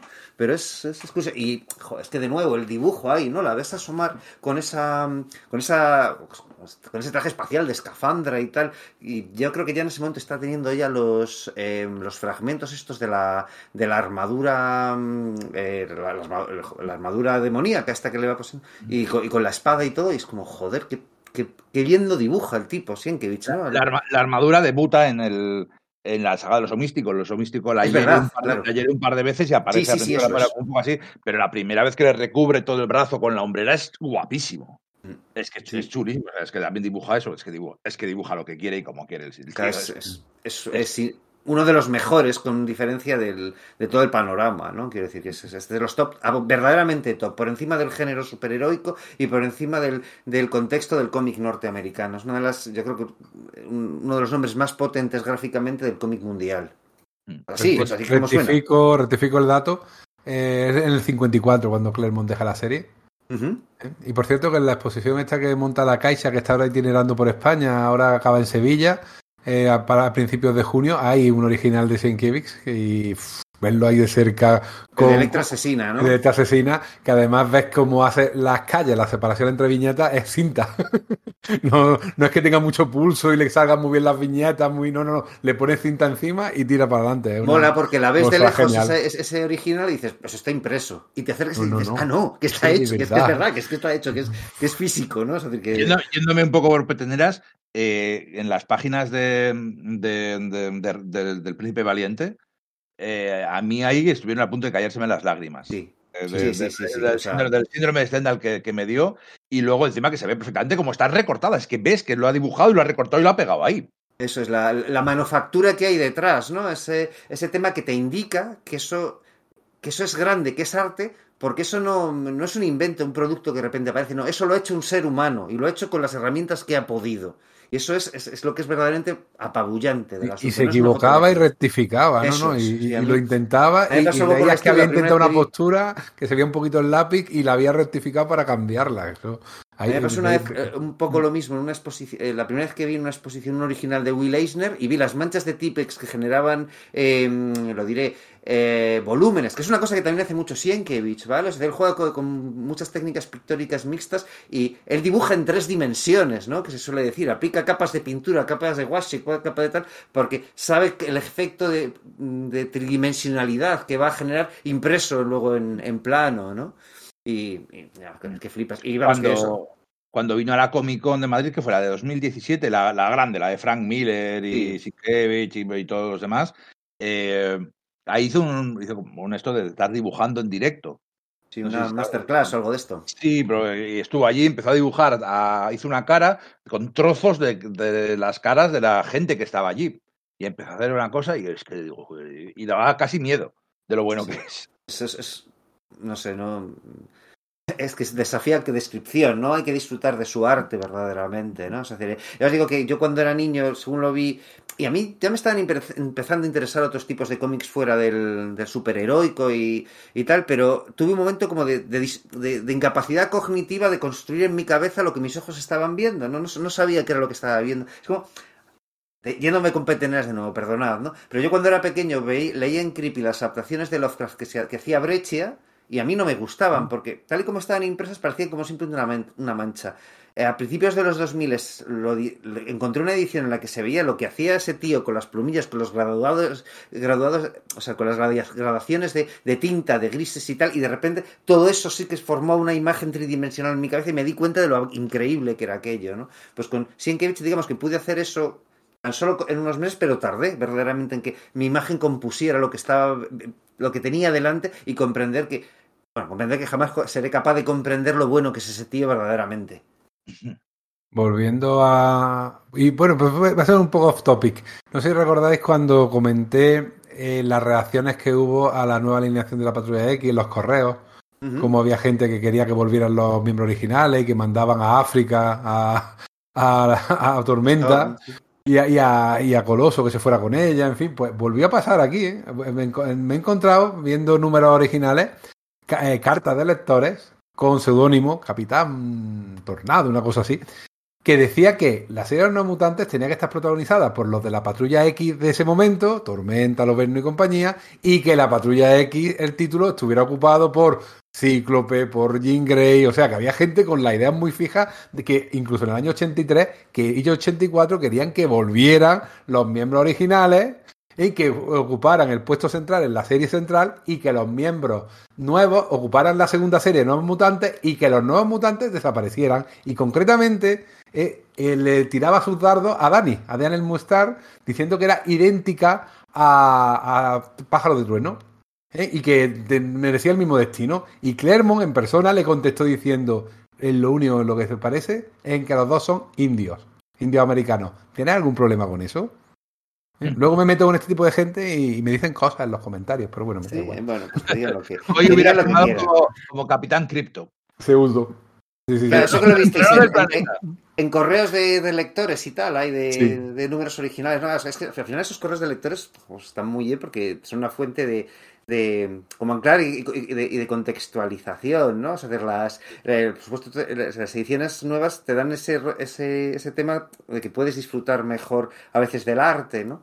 Pero claro, a veces quieres irte al, al, material original. ¿Y a dónde mejor para irte al material original que, una, que, la, en la tienda, la, tienda que tenemos aquí en cabecera para material original norteamericano, que es Radar Comics, ¿no? Esta tienda que hay en, Madrid, en el barrio madrileño de Malasaña, en la calle Ruiz, que es así súper pequeñita, llena, llena, llena de, de grapas norteamericanas. Es, es, el material que trabajan, eh, grapa de importación norteamericana. Pero bueno, claro, en su página web, aparte de que te puedes hacer lo que era antes el pedido del previews mes a mes, ¿no? cada mes, dices, bueno, a ver qué va a salir dentro de dos meses en Estados Unidos. Vale, pues hago el encargo y eso, una vez que llegan dos meses, eh, que se cumplen dos meses después, te lo envían a, tu casa, metido en su bolsita, con su cartoncito, enviado pe perfecto. Y luego, aparte, bueno, también tiene una serie, pues, de, en la página web de de, bueno, pues de, de trade paperback, de novelas gráficas de Artist Edition y bueno, obviamente también en previews también se pueden encargar estas cosas, ¿no? Eh, Concretamente ya... tienen números de esta etapa que estamos viendo, números originales del año 83. Yo de todas las series, aunque no las siga y tal, siempre me gusta tener algún, algún numerito, aunque tenga mi edición de forum o tal, porque mis estanterías son muy Frankenstein, siempre me gusta tener algún numerito original porque mola el contraste, ¿no? Yo animaría que, bueno, pues en Radar Comics por más de 20 euros el, los envíos son gratuitos a territorio peninsular. Echad un vistazo, eh, hablad con ellos si queréis conseguir algún número concreto que os falten en vuestra grapa USA, es el material que tratan, conocen, nos conocen bien como, coleccionistas. Bien, nuestra, nuestra eh, recomendación de base para todo este material. Mira, tienen, además, a precio de mercado, el número 14 de los nuevos mutantes, que es cuando aparece por primera vez Magic, como personaje, uh -huh. como superheroína. Y, cuando grupo, se integra a los nuevos mutantes, eso es. Por, por 34 euros, ¿eh? nada menos. O sea, un número que está cotizado, pero luego te encuentras el de los nuevos mutantes, el 23, de la, el que aparece en capa y puñal y. Y capa y puñal. Sí, eso es, sí, que es toda la eh, 6, 6, 6, euros. Y me decir, ¿y quién más? Pues eso, capa y puñal por 6 euros. Y la portada en la cual aparece Karma gordita por primera vez, ¿no? Eh, que es un collage que en el centro tiene a, a, Dazzler cantando en blanco, o sea, lo que has dicho antes, lo bien que trabaja también el blanco y el espacio negativo eh, Sienkiewicz, pues por 5 euros, o sea, yo creo que un, es precio de ganga lo que tienen aquí, y un montón de números posteriores. De Sienkiewicz tienen poco, pero si les preguntas, seguro que te los pueden conseguir, ¿eh? porque tienen buenos ganchos en, la, en el mercado norteamericano de, de segunda mano. Es que es lógico que esta etapa, eh, bueno, digo lo de Magic y tal, con la película que hubo en su momento de los nuevos mutantes, aunque no tuviese la, el mismo impacto que el resto de las del, del, universo Marvel cinemático, sí que, bueno, pues ya sabes, siempre que primera aparición o algo así de un personaje, eso se revaloriza. Y la película de algún modo adaptaba el, el feeling del, de la saga del oso místico, incluso algunas escenas literales, ¿no? No estaba tan mal, ¿eh? A mí me gustó mucho, a mí me flipó. A mí, a mí. A más, mí más que muchas encanta, películas o sea, de la patrulla de aquella época. ¿eh? A mí me encanta, o sea, así. A mí me gustó mucho y yo me acuerdo, salió el mismo día que Tenet, de, de Christopher Nolan. Oh. Dije, Tenet, una mierda para ti. Yo me voy a ver a, a Bobby, Los señores corriendo para atrás. Diana, en vez, en vez... Yo voy a ver a mis amigos de la infancia. No, y, no, no. Y la, la, escena final, en la batalla final, yo me emocioné y todo, ¿eh? Sí, que, sí, que sí, que sí. Y un casting estupendo. Bueno, Anna Taylor, Anna Taylor Joy que nació para el personaje. Es Eso, perfecta. Es maravillosa. Pero la, no recuerdo su nombre, la eh, Arya Stark en Juego de Tronos, ¿no? Ahí haciendo Ren Sinclair. Macy, Macy Williams, ¿no? Eso es, Macy Williams. Eh, también estaba genial como Ren Sinclair. Y, pero es que todos los pósters, ese póster que imitaba una, porta, una portada de un disco de ACDC, pero con los nuevos mutantes, con siendo eh, Iliana la que saca la lengua en vez de Angus, ¿no? Que Angus, claro, que lleva los cuernecitos en, en ACDC, que era un poco diabólico, ¿no? Eh, a mí me gustó muchísimo. Estuvo congelada mucho tiempo esa, esa película que parecía que con la compra de, de Fox por parte de, de, Disney y Marvel a lo mejor no acaba de ser estrenada y fue genial que eh, acabar volviéndola a ver porque a mí por lo menos sí que estuvo a la altura de mis expectativas, ¿eh? Bueno, es que de hecho, de hecho esa película es que la, la rehicieron entera eh, dije, no, no, esto del terror no funciona, vamos a cambiarla, vamos a hacer otra. La grabaron prácticamente, volvieron a grabar un montón de escenas, a cambiar un montón de cosas, y luego al final, cuando llegó, cuando Disney compró Fox, dijeron, pero si esta película inicialmente estaba de puta madre. Y la que sacaron era la película, como, igual con algún cambio, era la película que se había hecho inicialmente. La que, la que, había hecho el director, sin quitarle los cambios, o sea, volvieron, a, volvieron atrás. Eh, había, jugado. Sí, de hecho, tenían idea de hacer una trilogía. Claro, todo el mundo cuando te pones a hacer un director, a hacer esas cosas, pues que más quiere que planear y hacer cojones. Y hacer ese tipo de cosas. Pero él había planeado una trilogía y que en la segunda película iba a ser Warlock y el Magus, y en la tercera, la tercera película iba a ser Inferno. O sea, Mira, Warlock y el Magus, una cosa que sí que me, me gustaría. Eh... Tengo que decir una cosa de Warlock y el Magus. Llevo, llevo, pensándolo dos semanas. Mientras hablábamos de preparar este podcast. Pues hablo antes de que te pise, que ese soy yo.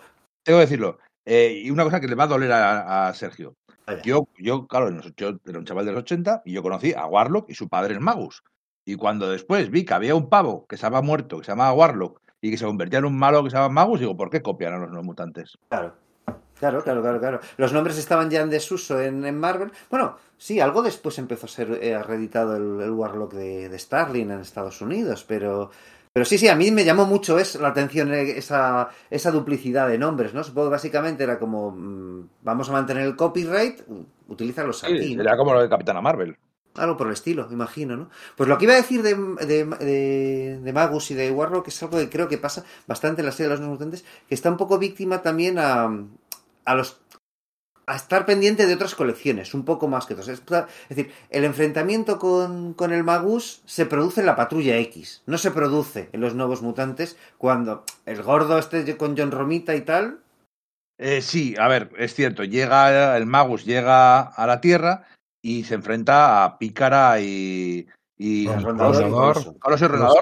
en el próximo podcast, en el 3DX, que hablaremos de, hablaremos de ello. Eh, pero luego, el, pero eso fue casi como una toma de contacto. Es cierto, durante bastante tiempo no vuelve a salir, está rondando ahí y luego acaba volviendo para la saga final que llega hasta el número 50. Vale, toda, la saga final que empieza en que empieza en la masacre mutante y se dedican a ir a, recorrer el tiempo y el espacio por ahí. Eh, pero bueno, sí que es cierto que, que aquí aparece el Magus salen los, en la Patrulla X y durante un mogollón de tiempo no vuelve, no vuelve a la serie, como pues, 20 números. Del, del Debuta en el número 18 y no se enfrenta al grupo pues hasta el 40 y pocos. Sí, y luego eso, claro, está eso de capa y puñal, ¿no? Que tienes que haber leído eh, un, no sé, un Marvel Team Up, ¿no? Que es donde les, eh, donde les mete la misma droga que a, que a capa y puñal, o era un, Sí, es un Marvel Team pero es Spider-Man. Spider-Man capa y los nuevos mutantes. Eso es, ¿no? Es de que. Eh, eh, y eso, bueno, no te digo nada, que ahora hablaremos de, la serie Tours 2, ¿no? Es como de. casi de coña, ¿no? Cómo, tienes que ir saltando y cómo parece que le metan la serie Tours 2 a Claremont y le deje poco espacio para acabar esa serie, esa saga también un poco, que ya de por sí era un poco así, de los, de los gladiadores heredados de la miniserie de la, de la Bella y la Bestia de, de Innocenti y Don Perlin. Mm. Lo estamos saltando mucho, no estamos saltando. Sí, sí, perdón, perdón. Era, la reflexión. Que sería interesante. Para mí lo de Legión lo que más me interesa es cómo consigue el profesor Xavier tener ahí a dos ex delante suya hablando de él. Porque tiene a Gabriel Heller, tiene a. Ah, pero antes, de, lo de la Legión, antes de lo de Legión, va lo de capa y puñal. y luego que, es un tostón, que es un tostonazo. De hecho, antes incluso cronológicamente va el anual número. El que se presenta Lila, Chain, Lila Que tiene, tiene, que, lo he dibujado otra vez Don McLeod y es como una vuelta atrás, pero tiene una portada de Sinkevich que, que, yo no sé de música, pero estoy seguro de que es una es un homenaje a algún, alguna portada del grupo que es Lila Cheney ahí en plan bestia y, y de hecho, sí, joder, sí, la conozco seguro. Y cualquiera... Sí, sí, sí. sí. dilo tú, tú, seguro que lo conoces, tú eres el que sabes de música. No, yo, yo no sé a, cuál hace referencia en concreto. A mí me parece la sensación que Sienkiewicz destila el espíritu de, unos tiempos ahí, que te mete cosas que podrían ser eso de, de, New Wave, pero también de Heavy Metal, eh, y, las, y las condensa y eso. dice, bueno, es que este es un número que va sobre una estrella de rock. Y de hecho también es... Eh... Ay, ¿cómo se llama el dibujante? El que hizo, el de que hacía Corán en los 60. El que... El... el Fraseta. Es, un homenaje también a Fracheta, la portada. Sí, no hay duda, ¿no? Incluso la portada de Heavy Metal de Cristos Aquiles, de, Heavy Metal, la, la, película, ¿no? La película de animación, ¿no? Que tiene esa portada con Tarna, con la, con la espada en alto, dibujado por Cristos Aquiles, ¿no? Es decir, ahí no sé, hace una, una, síntesis de varias cosas. A mí me llama la atención que utilice ahí, que se saquen de, de la manga a, a Leila Cheney cuando estaba Dazzler por ahí. También es verdad que Dazzler eh, ya estaba fuera del control de, de, Claremont. En ese momento estaba teniendo sus propias tramas. ¿no? Bueno, es verdad que para todo el tema interespacial tampoco acababa de, de entrar, ¿no? Es decir, no, no sé. Luego, a, mí, a, mí, a mí es una alma que me hace gracia. A mí también, de hecho lo disfruté muchísimo de, de, de, pequeño y los alienígenas contra los que se enfrentan, los tipos estos verdes con la armadura, a mí me gustan un montón visualmente, quiero decir, ¿no? Sí, sí, yo lo, lo me gusta mucho ese TVO, ¿eh? Sí, la portada que dice es sobre todo lo de fraseta. Lo que pasa es que te cambia, en vez de la chica la que está arrodillada, eh, agarrada sí, la pierna del héroe, es Sam, además vestido así de, de punky de la época. Además, es, como, la- Billy Idol, eh, como Billy Idol en esa época. Sí, también me recuerda, en, lo menos por aquella época, esos años, también salió aquella película de Calles de Fuego, que también Sí. era una fantasía rock, y aquí en la portada habla de que es una fábula de rock. También está en sentido de recuperar un poquito ese espíritu de los años 50, ¿no? Del, del rockero, de, en fin. Joe Dante, el de Sí. Gremlins, lo dijo en una, en una entrevista hace unos años, diciendo, no, claro, es que los 80 eran los nuevos 50. Sí. Claro, yo le decía, no, los 2000 ahora son los nuevos 80, le preguntaba. No, claro, pero es que en, el- en los, en los- en los 80 lo que estábamos pens- pensando era los años 50. Claro, pues igual que hoy en día hacemos cosas de nostalgia de los 80 y los 90, eh, eh, hablamos de que ya no hacen películas como Regresar al Futuro, que es una película de nostalgia de los 50. Claro, tal cual. Eso es, sí, sí, sí, sí. Y Star Wars es nostalgia de los 50. Sí, de los sí. 40.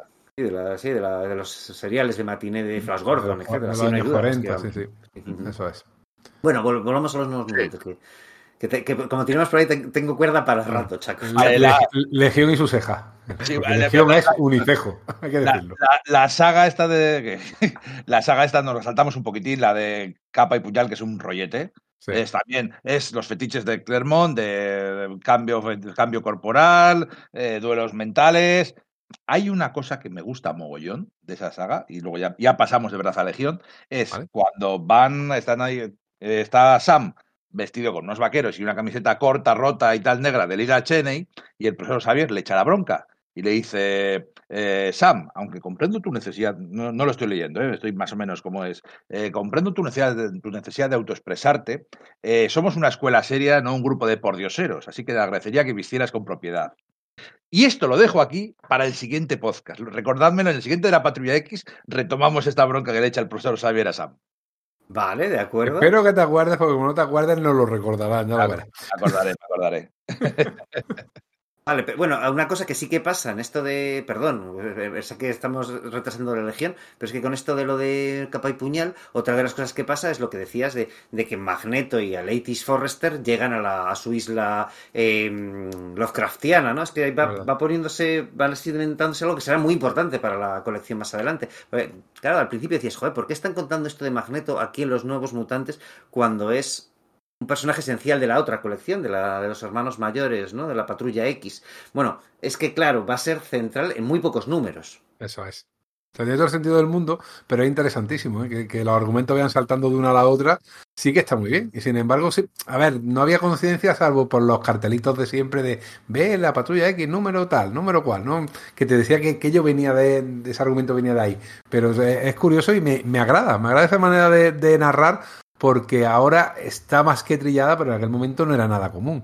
Que los Eso argumentos pasaron a ser, y ni siquiera, por ejemplo, en las series de Spider-Man, que eran totalmente independientes, y si acaso te decían algo de que porque un villano que había aparecido en, en una de las series en espectacular, pues reaparecía en Amazing, pero ya está. Pero no eran realmente seguir líneas argumentales con, con esa firmeza con la que lo hacía Claremont. Claro, es que aquí, es que claro, los personajes están viviendo en el mismo hábitat, en, la misma, en el mismo edificio, entonces tienen que cruzarse, tienen que aparecer de las cosas que pasan en una serie, tienen que afectar a otra, y claro, Se hacen. cruzaban poco, ¿eh? Se cruzaban poco. Bueno, pero, pero, por ejemplo, en, la anterior saga ha salido, sale, sale Rondador enseñándole a. Sam, eh, Kitty entra y sale todo el rato, en la serie de la patrulla cuando necesitan a Iliana para que les tra- teletransporte aparece, eh, Sí, Pero está bien que no haya crossovers en sí, en plan de una, una aventura que empieza en una serie y acaba en la otra, o que continúe a su vez en esto, sino que es como, te da ese rollo de que sí, son personajes que viven en un mismo mundo común y tienen fuertes lazos, pero no es imprescindible comprarte la, la colección. Lo que pasa es que a veces sí que lo es, como ya he dicho, dependes de, de saber El- otras cosas de fuera. el,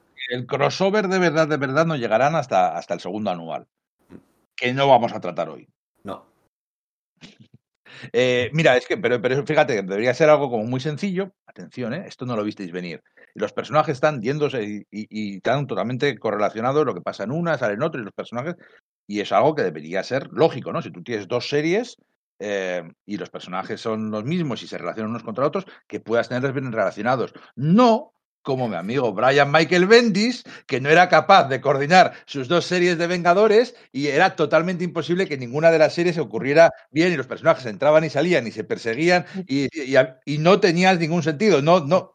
O sea, ¿cómo puedes no saber coordinarte contigo mismo? Pero divertido. Ay. Ya se la ha quitado. Es que no tenés que decir algo bueno de, de Bendis, es que tenía que exor- exorcizarlo. De lo cual va la legión, de exorcizar demonios. Eso es. Porque tiene mucho de eso, el exorcista. De hecho, las primeras escenas eh, son de en la cama flotando, eh, crea como una explosión porque es piroquinético, entre sus muchos poderes. Es curiosísimo esto. Yo creo que es la primera vez, no lo sé, que aparece un personaje que tiene múltiples personalidades y cada personalidad tiene un poder distinto. Luego esto ya lo aplicó Morrison con mucho más fuerza en... Tracy Jane en la Doom Patrol, ¿no? Efectivamente. Pero que yo creo que esto era bastante novedoso en este momento. A mí no se me ocurre un antecedente No, eh, anterior, la verdad es que no, ¿eh? O sea, No. decir, eh, O sea, sí tenías me algunos personajes con doble personalidad. Recuerdo aquella Rosa y Espina en DC, que sí, bueno, teniendo bueno, y personalidad. si te pones Bruce Banner y Hulk o Sí, Clark Kent y Superman, pero no, no es una cuestión de, de múltiple personalidad. Eso sí que no existía. Eso es, sí, sí, sí, sí, sí. Sí, que aquí se habla de ello como esquizofrenia, que era un error muy común en los cómics de los, de los años 80, ¿no? Como se refería, refería a, pues eso, a, a la, a la personalidad múltiple, ¿no? Que tendrá otro, otro, otra nomenclatura, pero efectivamente era como, como se hablaba de ella en, en los tebeos, ¿no? Es muy interesante porque ya se ha presentado antes eso, a Gabriel Haller, ¿no? Se ha, se ha dejado caer que tiene un hijo con, con Charles Xavier y aquí es donde se presenta la, donde ya te, te cuentan un Sí, poco el primer número creo que aparece Eso es. en- de la Sí, serie es hablando con ¿eh? Moira. a- Con Moira le dice, tengo un hijo, eh, tiene problemas, quiero que lo trates tú, pero no quiero que Charles sepa nada. ¿Y por qué? diciendo porque era ella. Y, Y ya tú dice, dices, "Porque es que él es el "Amigo", padre". Claro. Claro, eso es, sí. Entonces, eh, bueno, recordemos que Claremont ya había tenido la idea de que, de que Proteus, el hijo de, de Moira McTaggart, hubiese sido hijo de Charles Xavier originalmente, pero al final eso no llegó a buen... bueno, es decir, que entre... Ya, queda, queda, queda un poco raro. O sea, se nota un poco que es un poco un intento de repetición de Proteus. ¿eh? Sí. Sí, un poquito sí. Sí, sí, Yo cada vez que veo esta, este, lo de Proteo y lo de que si era o no era hijo, me estoy acordando de aquel hijo que no era hijo de, no sé si habéis seguido la serie 24 hasta el final, No, que aparecía la, la cuñada de, una cuñada de, de Jack, Jack Bauer, Bauer. y aparecía un niño rubio que era igual que él, Eh, pero se supone que era hijo del hermano, que era por cierto el doctor Romano en urgencia, el mismo actor. Y dices tú, este niño, este niño es el hijo de Bauer, porque era lo mismo, ¿eh? Charles tenía hijos por todos lados, iban apareciendo. Está bien visto lo de Proteo, eh, porque acabo de caer, claro, que Proteo posee cuerpos y Legión lo que hace es que absorbe psiques, ¿no? Una de las psiques que tiene abs- eh, metida, ¿no? O sea, una, una de sus múltiples personalidades que ha absorbido la psique de uno de los eh, terroristas palestinos eh, del, del atentado que le dejó en, en coma, ¿no? Las otras las ha Y mató a su padre adoptivo. Eso hecho, es, sí.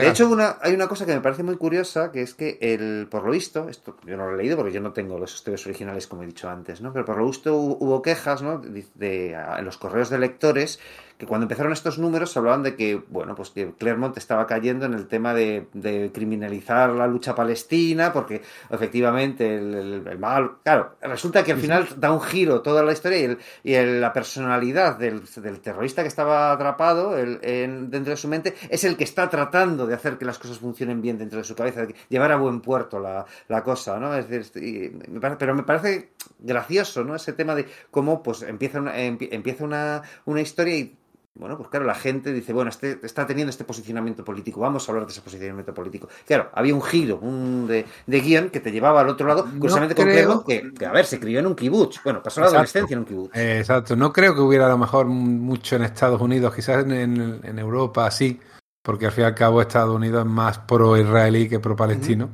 Es que a para- varios, a varios americanos yo creo que casi ni se lo plantean, ¿no? Exactamente. Son Los israelíes Eh. son los buenos y los otros hacen terrorismo. Eso llegaron cartas, ¿eh? Igual fueron cartas venidas del Reino Unido, no tengo ni idea.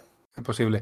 O bueno, siempre puede haber una minoría que se sienta concernida y que, y que diga, oye, que esto qué es, ¿no? Que el malo va a ser.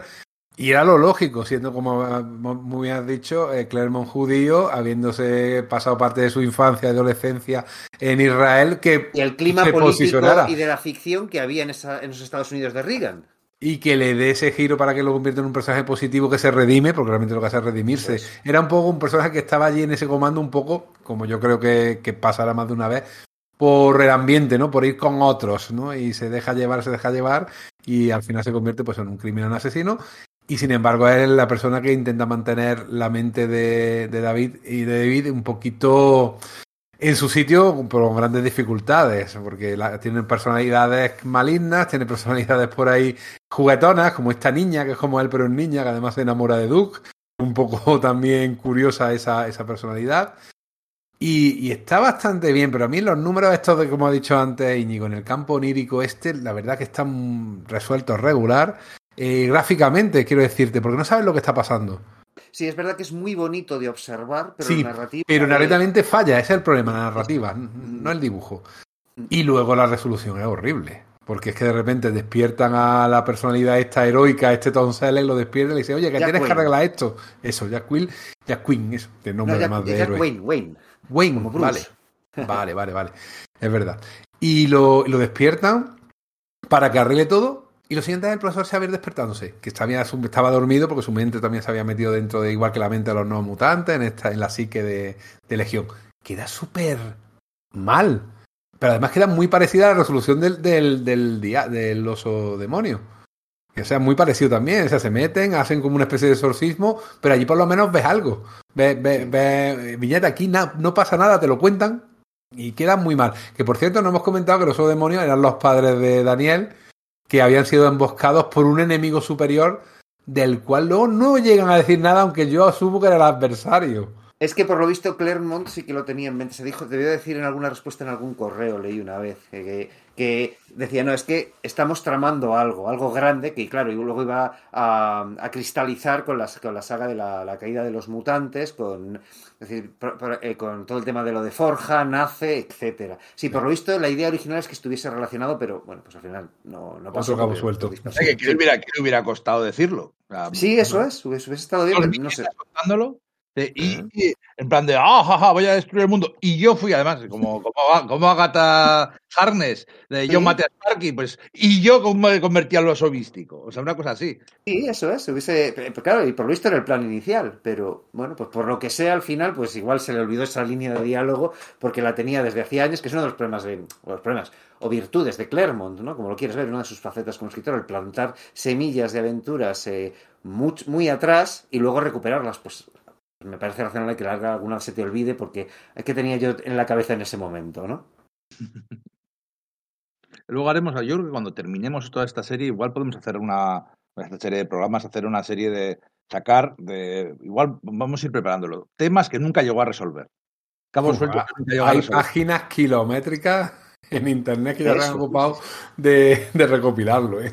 Bueno, pues sacaremos algunos eh, que no sean muy cantosos o que no sean muy tiquismiquis, porque muchas veces esas cosas sí. van, a, van a pillar. Eh, pues bueno, eh, es que claro, es que son tres sagas seguidas, como quien dice, y en las tres con pelea en el mundo astral y resolución un poco Deus Ex Máquina. Pero es que al final casi todas las este tipo de historias, por su naturaleza, no dejan de ser todos un poco de ah, fuerza, lucha de voluntades y, y fin, y se acabó, y ganamos, y gana el bueno. No sé, tampoco. A mí no, no me suelen gustar en general. Lo que pasa es que, claro, esto es bonito de ver.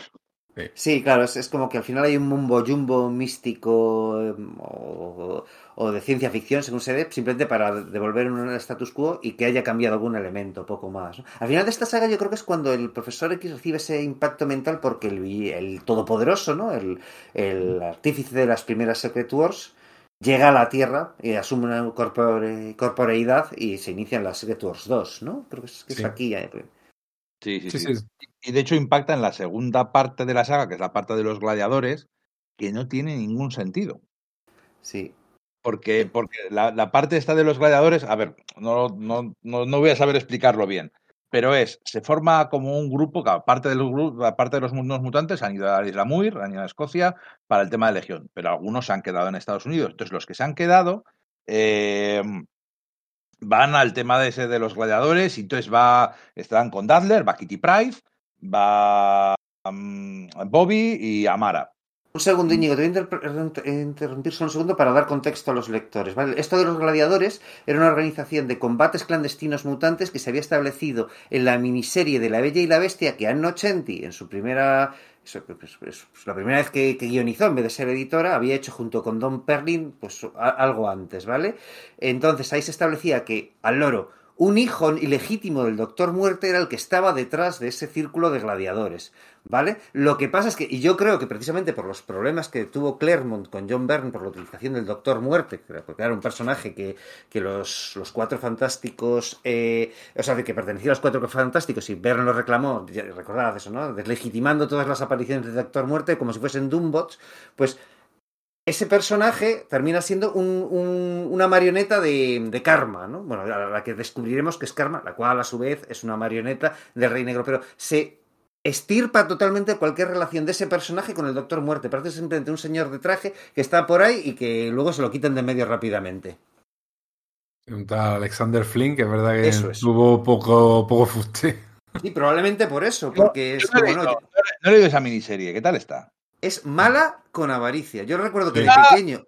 Sí, antes se lo comentaba fuera de, fuera de a Enrique. Yo me la, me la, tuve de niño y no me gustaba. Entonces hace un par de años la vi ahí baratita en un puesto de segunda mano y dije, pues igual fui injusto con ella, ¿no? Joder, esa es Nochenti, no sé, esto. Horrible. Horrible. Estaba aprendiendo a escribir. Sí, es verdad, me refiero, es que luego es espectacular. Pero, fijaos que ya pasará otra vez como mmm, cosas que ella crea esa miniserie de La Bella y la Bestia, Longshot, pues su amigo Clermont pues lo rescata y lo hace suyo y en su serie para que tengan recorrido, porque como le gustaba no, coger no, eh, hilos y personajes de otros, ¿eh? A Clermont. Bueno, de sus coleguitas. De sus sí, coleguitas. Sí, sí, no tengo tan claro que sea bueno rescatar a Monjoya Longshot, ¿eh? Yo es, que, yo es, que, le tengo mucha manía a Innocenti. Es que no me gusta nada. Es que. A ver, reconozco que no he leído muchos cómics suyos, ¿eh? Pero. Su débil está muy bien por John Romita. No, y por ella. Está a ver, muy bien. John Romita está genial. Y a, mí, a mí me parecía, pero, me, parecía que... me, me, sentí casi insultado de lo maniqueo y lo simplista que me pareció. Sí, pero bueno. Pues, no sé, a mí la verdad es que sí, sí me gustó mucho. Y luego tenía aquella anual que, que hizo de un mutante en Megalópolis. Que sí. estaba muy, muy bien. Tenía, tenía un prestigio, ¿verdad? Sí, exacto. Que hablaba un poco sobre la sociedad de la información y tal. Y era una cosa muy novedosa en aquel momento que ahora, sin embargo, lo tenemos más que asumido. ¿eh? Incluso profético, ¿no? De cómo los medios de comunicación, el, el, poder que tienen. El poder que tienen. Eso no lo he leído. Pero reconozco que, siempre, que, que no sé por qué en algún momento me la cogí manía y luego la he juzgado severamente. Seguramente sí. tenga que leer más cosas enteras o sí. más tal, porque... Una cosa que tiene chula esta saga de los gladiadores, que tiene dos o tres cosillas que están muy bien y luego es un bastante tostón, es que empieza a media res. Eso está muy bien. Porque se ve a, Empata haciendo un poco un juego muy chungo y muy turbio con la Reina Blanca, en que ella le intenta usar su poder para sojuzgarla y dominarla, y sin embargo ella se levanta y le da alrededor sopapos psíquicos, y él intenta vengarse también porque le han, le han humillado en el primer encuentro que tuvo con, con los nuevos mutantes, ¿no? los infernales. Entonces se supone que han secuestrado a Mamma y a, Mancha Solar, y lo que vemos es ya a, a Buena de Cañón y a Magic persiguiéndoles. Y además como si hubieran salido de la piscina. ¿Eh? Está, muy guay porque seguro que pasa aquí? ¿Qué hacen estos dos? Y te, lo van contando sobre la marcha. Uy, hemos perdido el avión donde lo han metido. Oye, está guay. Es, es, otro, es otro rollo. No es la típica que Clermont te contaría cómo los secuestran, cómo los meten en un coche, cómo, y lo, cómo los otros se dan cuenta, cómo lo persiguen. No, no. Empezamos a mitad de la historia. Oye, pues no era tan normal en aquel momento ese tipo de recursos. Y es divertido porque es que llegan a, a se teletransportan, vuelven a, a intentan llegar al aeropuerto donde se supone que va a aterrizar el avión, antes del avión, pero también han viajado en el tiempo. Y me hace una gracia porque aparecen en, en, en el mitad de un montón de gente y dice, mira la fecha de ese periódico. ¿Pero qué periódico? ¿Qué, pero ¿Qué estás mirando? ¿Cómo, ¿Qué periódico estás mirando para saber ninguna fecha?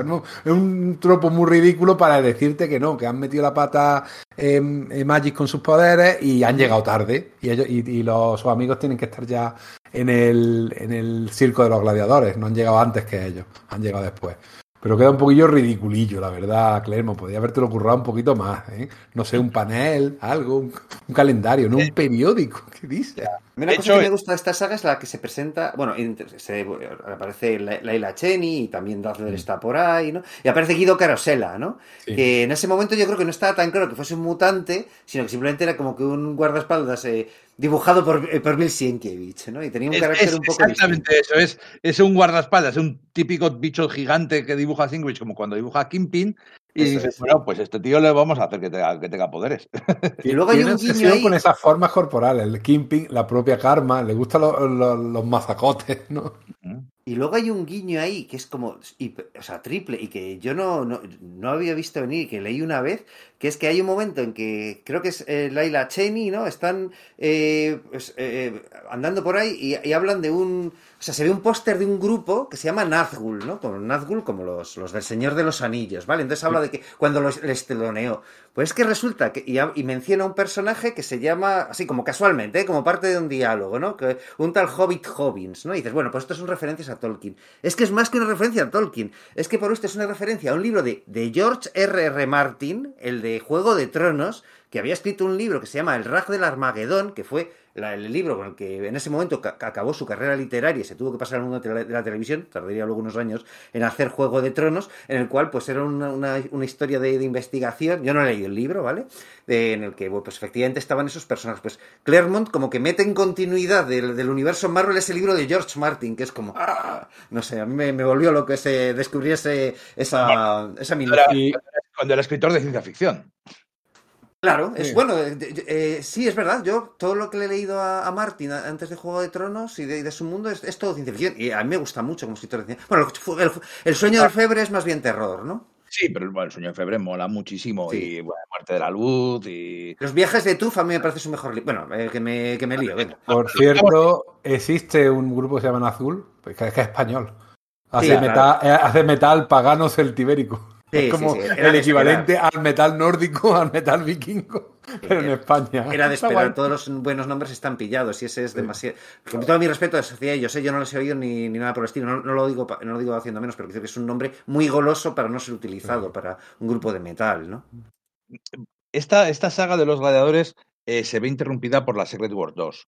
Y además se ve de una forma muy cutre, porque claro, están eh, dos de los nuevos mutantes prisioneros, y entonces pues Sam y, y, y Liana van a pedir ayuda a, a Dazzler, a, bueno, a, a Lila Cheney, y Dazzler está con ella, porque Lila Che- Dazzler, su carrera musical se ha ido a la mierda y está con Lila A Cheney y tal. salir del armario en su novela gráfica y su colección propia ha quedado can- cancelada ya. Y entonces van y se intentan infiltrar en el grupo de los gladiadores para rescatarles. Y cuando están ya luchando y están a punto de descubrirles, aparece Magneto. porque A Magneto le ha avisado Xavier que llega el Todopoderoso y aparece Magneto, que no pinta nada, que no le conocen, que todavía no es su profesor, como se acabará siendo. Dice que soy Magneto, que venid conmigo. Dice, bueno, pues vamos a hacerle caso porque sí. Y se van a la Secret Wars. Porque claro, en Secret Wars salía, habían salido, en Secret Wars, el número inicial de Secret Wars 2, salían X personajes, de Rachel y Gata Sombra y unos cuantos más, que se enfrentaban al, to- bueno, al Todopoderoso y al tío aquel del, del Sí, Pegaso. a, a Steve Gerber convertido en un, en, en- en un tronador, ¿no? Con, con un Pegaso. Exacto, se enfrentaban con él en Los Ángeles, entonces les sacan de la serie, se van allí, hacen el número uno de la Secret Wars y ahora dice, dice Claremont, vale, y ahora cómo sigo yo la historia. Y entonces eh, Kitty y Rachel se unen a, este, a esta historia, dejan durante unos números la patrulla y se vienen aquí a esta historia de los gladiadores, eh, en la que, bueno, pues eh, Dazzler, eh, mira que mira que Claremont intentó hacer interesante a Dazzler, ¿eh? Pero No lo consiguió. No, en absoluto. Por lo menos aquí no. Luego en la, en la de Australia, como ya veremos, tiene Ah, cierta gracia. Ya veremos, eso será 4DX o 5DX, pero eh, es que Dazzler, ostras, Dazzler. Bueno, y la, y la de montón de ha dado el personaje luego, ¿eh? O sea, intentar convertirla, mi amigo Bendy intentó convertirla en agente de Shield y un poco relación con los, con los mutantes. A mí, honestamente, me gustaba la encarnación original. Soy ese tío. Me gustaban los números de Bernie, esos primeros con Tom DeFalco y John Romita Jr. Y la encar- me gusta, soy ese tío. Los- lo Lo más siento. interesante que la contrapongan y que ella sea telonera de, de Lira De Laila. es decir, la nueva, la antigua, la cantante de la vieja escuela, entre comillas, de, disco, de- de- la moda pasada de los 70. ¿no? Exactamente, la del cantante disco que telonea a la cantante mm, rockera, punky, durilla, ¿no? Es una cosa curiosa. Y además me hace mucha gracia porque dice, yo soy esa Dazzler. Esa Alison Blair. Yo, Claro. yo qué sé, por poco que está en el mundo, a mí me parece, yo qué sé, Iván, el que cantaba fotonovela, a lo mejor lo conozco. Y lo que acabo de decir, esto es muy viejuno. Ya, no yo no sé nada. de quién habla. Tú lo sabes. es verdad. He pillado esa referencia. Eh, acabo de desbloquear recuerdos chungos en mucha gente. Eso es, sí, sí, sí, sí, sí. Bueno, lo de, lo de Magneto, además, es como que clama más al cielo, ¿no? El tema es ese, es decir, como Charles Xavier nota la presencia del Todopoderoso, llama a Magneto porque Magneto es consciente de- del peligro del Todopoderoso porque ha estado en las Secret Wars originales. De parte de la patrulla X, además. Entonces le dice, reúne a la Patrulla X y a los Vengadores, o sea, reúne a los Vengadores, a los Cuatro Fantásticos y lidera la Patrulla X contra el Todopoderoso. Y Magneto coge y dice, bueno, pues yo de los Vengadores y de los Cuatro Fantásticos paso y voy a por la Patrulla X. Y lo que hace es ir a por los nuevos mutantes y se mete ahí en un circo donde hay unos tíos que están cogiendo a mutantes y les están utilizando de perros de presa y se la pela. Coge y se lleva a sus chicos y no, hace- y no le parece mal todo lo que está viendo ahí delante cuando aparece ahí volando diciendo, yo soy Magneto, venid conmigo. No sé, ahí mm, no hilaron bien, ¿eh? Además, es que no tiene sentido. Es como todo el número es la infiltración para llegar al. para cómo se van a infiltrar en el, en el círculo, en el círculo de gladiadores y cuando ya están en el círculo aparece Magneto y dice, no, que os venís como- conmigo. Dice, vale, y se van. Entonces luego en el siguiente número tienen que volver a infiltrarse. Sí, Es súper ridículo. sí, no, no no, no- no está, no está bien contado. Es que no está bien contado. Y ni siquiera los diseños, a lo mejor los diseños serían de la miniserie original, ¿verdad? Esa chica Frankenstein Sí. con coleta, es ese hombre caballo, Sí. no hay quien lo Eh. salve. Vuelve hacha. Pero Es vuelve verdad, vuelve hacha. Es cierto, verdad. sí, sí, sí, sí, sí, sí, había, había querido olvidarlo, sí, no lo mentiré. Mal, Eh, mal, muy mal. Eh. Pero bueno, la gran revelación es que Karma está viva, está obesa mórbida, ¿no? Lo siguiente, y que es la villana detrás de eso. Y eso, la verdad que como un giro está muy bien. Sí, yo Es recuerdo la escena esa en la que sale con esos brazos enormes cogiendo por detrás a... ¿A quién era? ¿A Kitty? Esa, ese día, pero viñeta? eh, no creo o a Kitty o a, o a Bola de Cañón, pero es que lo coge, lo suelta y lo vuelve a coger. Hay una hay un fallo de récord en esa escena muy rara. Mm. Eh, Es cuestión de buscar el- el- la página porque yo cuando lo volví a leer digo, ¿qué pasa aquí? La coge, la suelta, la coge. Está en el último número, que está Íñigo ahí que lo tiene a mano. Sí, yo estoy viendo la viñeta que la he buscado y tal, pero no, no, la- no tengo la página delante, ¿no? Y me, pero luego eso, cuando se revela que esa figura masiva que hay detrás es Ian Koiman, eh, es como, espérate, que no estaba muerta y no solo, sino que está, es una villana. Es una, una media página en rojo y coge a Kitty y ya está. Mm. Y claro, se supone, claro, no lo vemos, pero se supone que con sus poderes es la, control. Ah, bueno, no, espérate, claro, tienes razón, Enrique. Que es que luego, de, que luego después va y coge a coge a Dazzler, o sea, acerca hacia Dazzler, pero no tiene sentido porque a la vez está cogiendo a Kitty. Sí, sí, una cosa muy extraña. Coge, coge a mucha gente de manera muy rara. Mirar estos números, en mi, mi Marvel Gold de hace una década se me está empezando a descuajaringar. Yo lo tengo también por allí.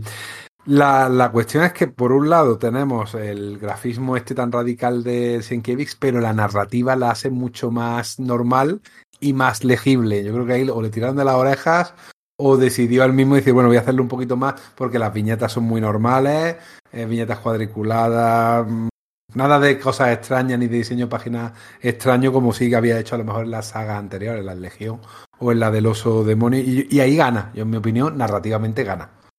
Quizás perdemos la grandeza de esas páginas, el diseño que tienen, pero oye, el cómic al fin y al cabo es un género narrativo. Y si nos hemos quejado de las splash pages de Jim Lee porque no narraban nada, me tengo que quejar también de las splash pages de Sienkiewicz, por muy bonitas que sean, porque no narraban bien. Es lo Hay justo. Además, es curioso, ¿no? Porque es eso, es la historia está mejor narrada, aunque la historia esté peor hilada, ¿no? Sí. Es como que se. No, la historia es malilla. Es, es, es- es- es malilla, es malilla esta de los, de los gladiadores. Bueno, luego está, de todas formas, a mí sí me gustaron las escenas de, claro, el Todopoderoso en Secret Wars 2 pilla a Iliana, le parece interesante y acaban en el limbo, ¿no? Y, o sea, a mí esa primera página ahí con Iliana transformada en la niña demonio y los otros mirándola en el limbo es como... mm, ah, me gustó Está muy mucho. bien. Sí, Hay mucho. que la, la evolución, to- todo el, al final muchas veces, casi casi, eh, la más protagonista de la serie en muchos sentidos es Iliana, porque es a la que más cosas le ocurren y cómo vamos viendo cómo poco a poco aparece la armadura. Y luego, esta es la primera vez que sale de verdad el, la Demon Child, la, la niña demonio, se convierte Eso de es. verdad en la niña demonio. Y luego, pues la primera vez que la ven sus compañeros, pero algunos compañeros no la han visto. Y además lo van diciendo, ¿eh? Cuando, cuando alguno la ve de verdad hacer cosas de demonio, la ve como demonio, dicen, es la primera vez que la veo así. Sí, se había intuido en la miniserie de Magic, en el en el momento precisamente en que tiene su gran eh, apoteosis contra Velasco y Velasco se está convirtiendo en humano y ya se va se está transformando en demonio. Pero esa transformación no, no se había visto completa, ¿no? Recordemos que eso, que tenía que... Los mutantes no lo habían visto. o Eso sea, es, eso es, los nuevos... Nadie en la Tierra le había visto, solamente le había visto Velasco en su miniserie en el limbo, es la cuestión. Y al final es el gran subargumento recurrente de, de toda la serie hasta, hasta llegar al infierno.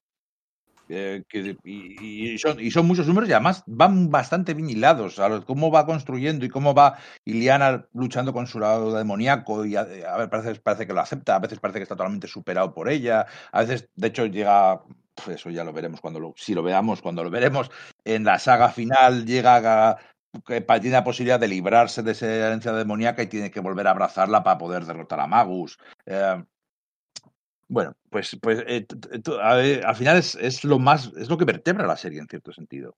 Sí. Eh, to- toda la saga, la historia de Iliana. La saga de Iliana es la que da más sentido, porque los demás personajes, bueno, están allí, viven sus vidas, pero no les pasan tantas cosas, o no son mm, la, la vida o las cosas que le pasan a Sam no afectan a todo el grupo, o lo que le pasa a Bobby, o lo que le pasa, sino les afecta a cada uno de ellos, o a Rane. Al final, sin embargo, Iliana sí que es, todos giran a su alrededor, aparte es, un, es más es más importante, es más carismática, es más, es más importante narrativamente, porque claro, es fundamental su poder teleportador y el poder hacer juegos y trampas con que no lo controla, a veces viajas en el tiempo, te da muchas posibilidades de hacer, de hacer cosas muy chulas.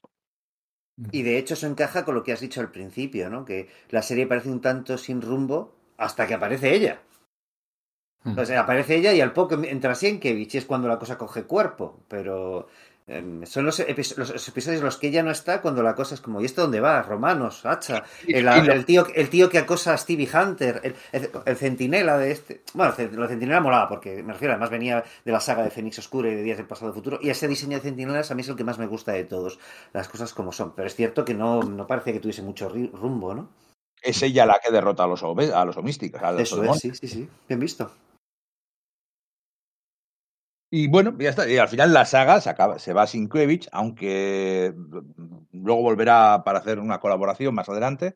Pero aquí entra Steve Leialo, le, guay, ese señor, Leia Loa. Leia, Leia, hostia. Leialoa.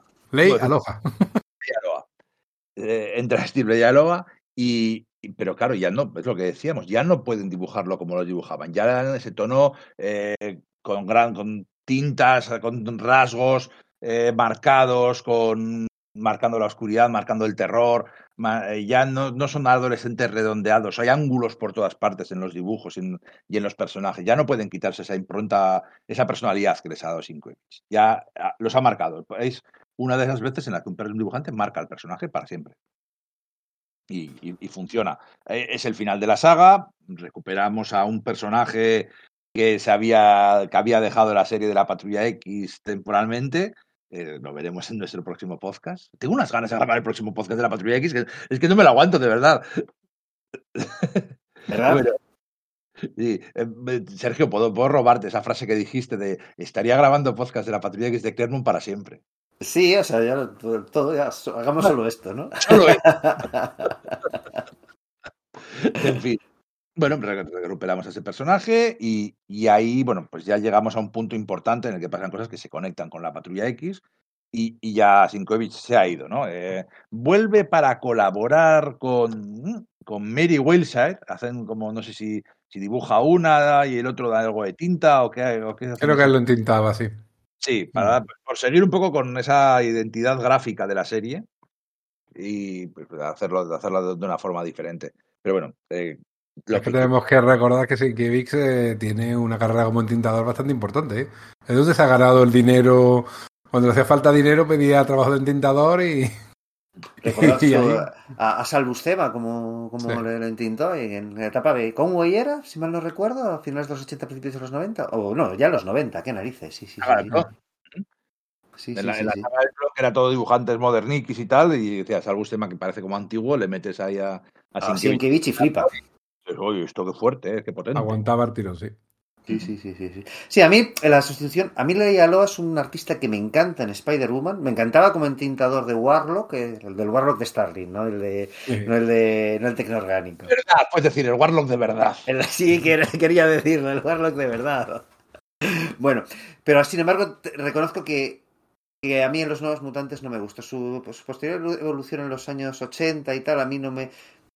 No me acaba de molar, me refiero que tiene, trata de ser cartoon, pero a la vez trata de mantener esa herencia gráfica de Sienkiewicz y el resultado final a mí no me, no me convence, vaya, no. Vamos, tampoco me gustaba cuando hace algunos episodios de relleno en la Patrulla X o algún anual y demás. No, es como, jo, este tío que hace tan poco me ha gustado tanto, y sin embargo aquí no. Entonces, bueno, para mí efectivamente el punto álgido gráfico de la serie, porque luego vendrá Brevins y tal, y también se va a ser genial, ¿no? Pero realmente son estos, estos números del 18 al 34, si no, no recuerdo, de, de los nuevos mutantes, ¿no? Con, con Bill Sienkiewicz al, al cargo. Es, es una barbaridad. El 34 ya son de ley. De, Es verdad, sí, 33, sí, tienes razón. Pero bueno, pero es como esa misma saga se mete siempre, como es el final de la saga de, Sí. de los, del circo y de Karma, pues se mete ahí. Mm. Eh, se nos ha quedado una cosa en el tintero que es una cosa muy rara. Y es ¿por qué leches Clermont convierte al policía y a la enfermera en indios? Sí. Es una Ni cosa. Tomás Corsi, no recuerdo cómo era esa F- F- Slander. Sí. Finlander, sí.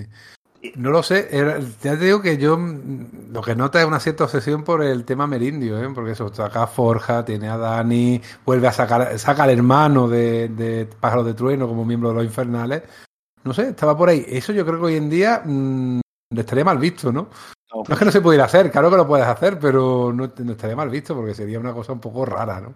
La apropiación cultural, es decir, ¿por qué no saca a dos nativos auténticos y no tienes que transformar a, a- a un, a un italiano y a una irlandesa o, la- o de origen holandés en, do- en dos indios americanos? No sé, Es, es que luego siguen saliendo porque saldrían durante un montón de tiempo, indio Sí.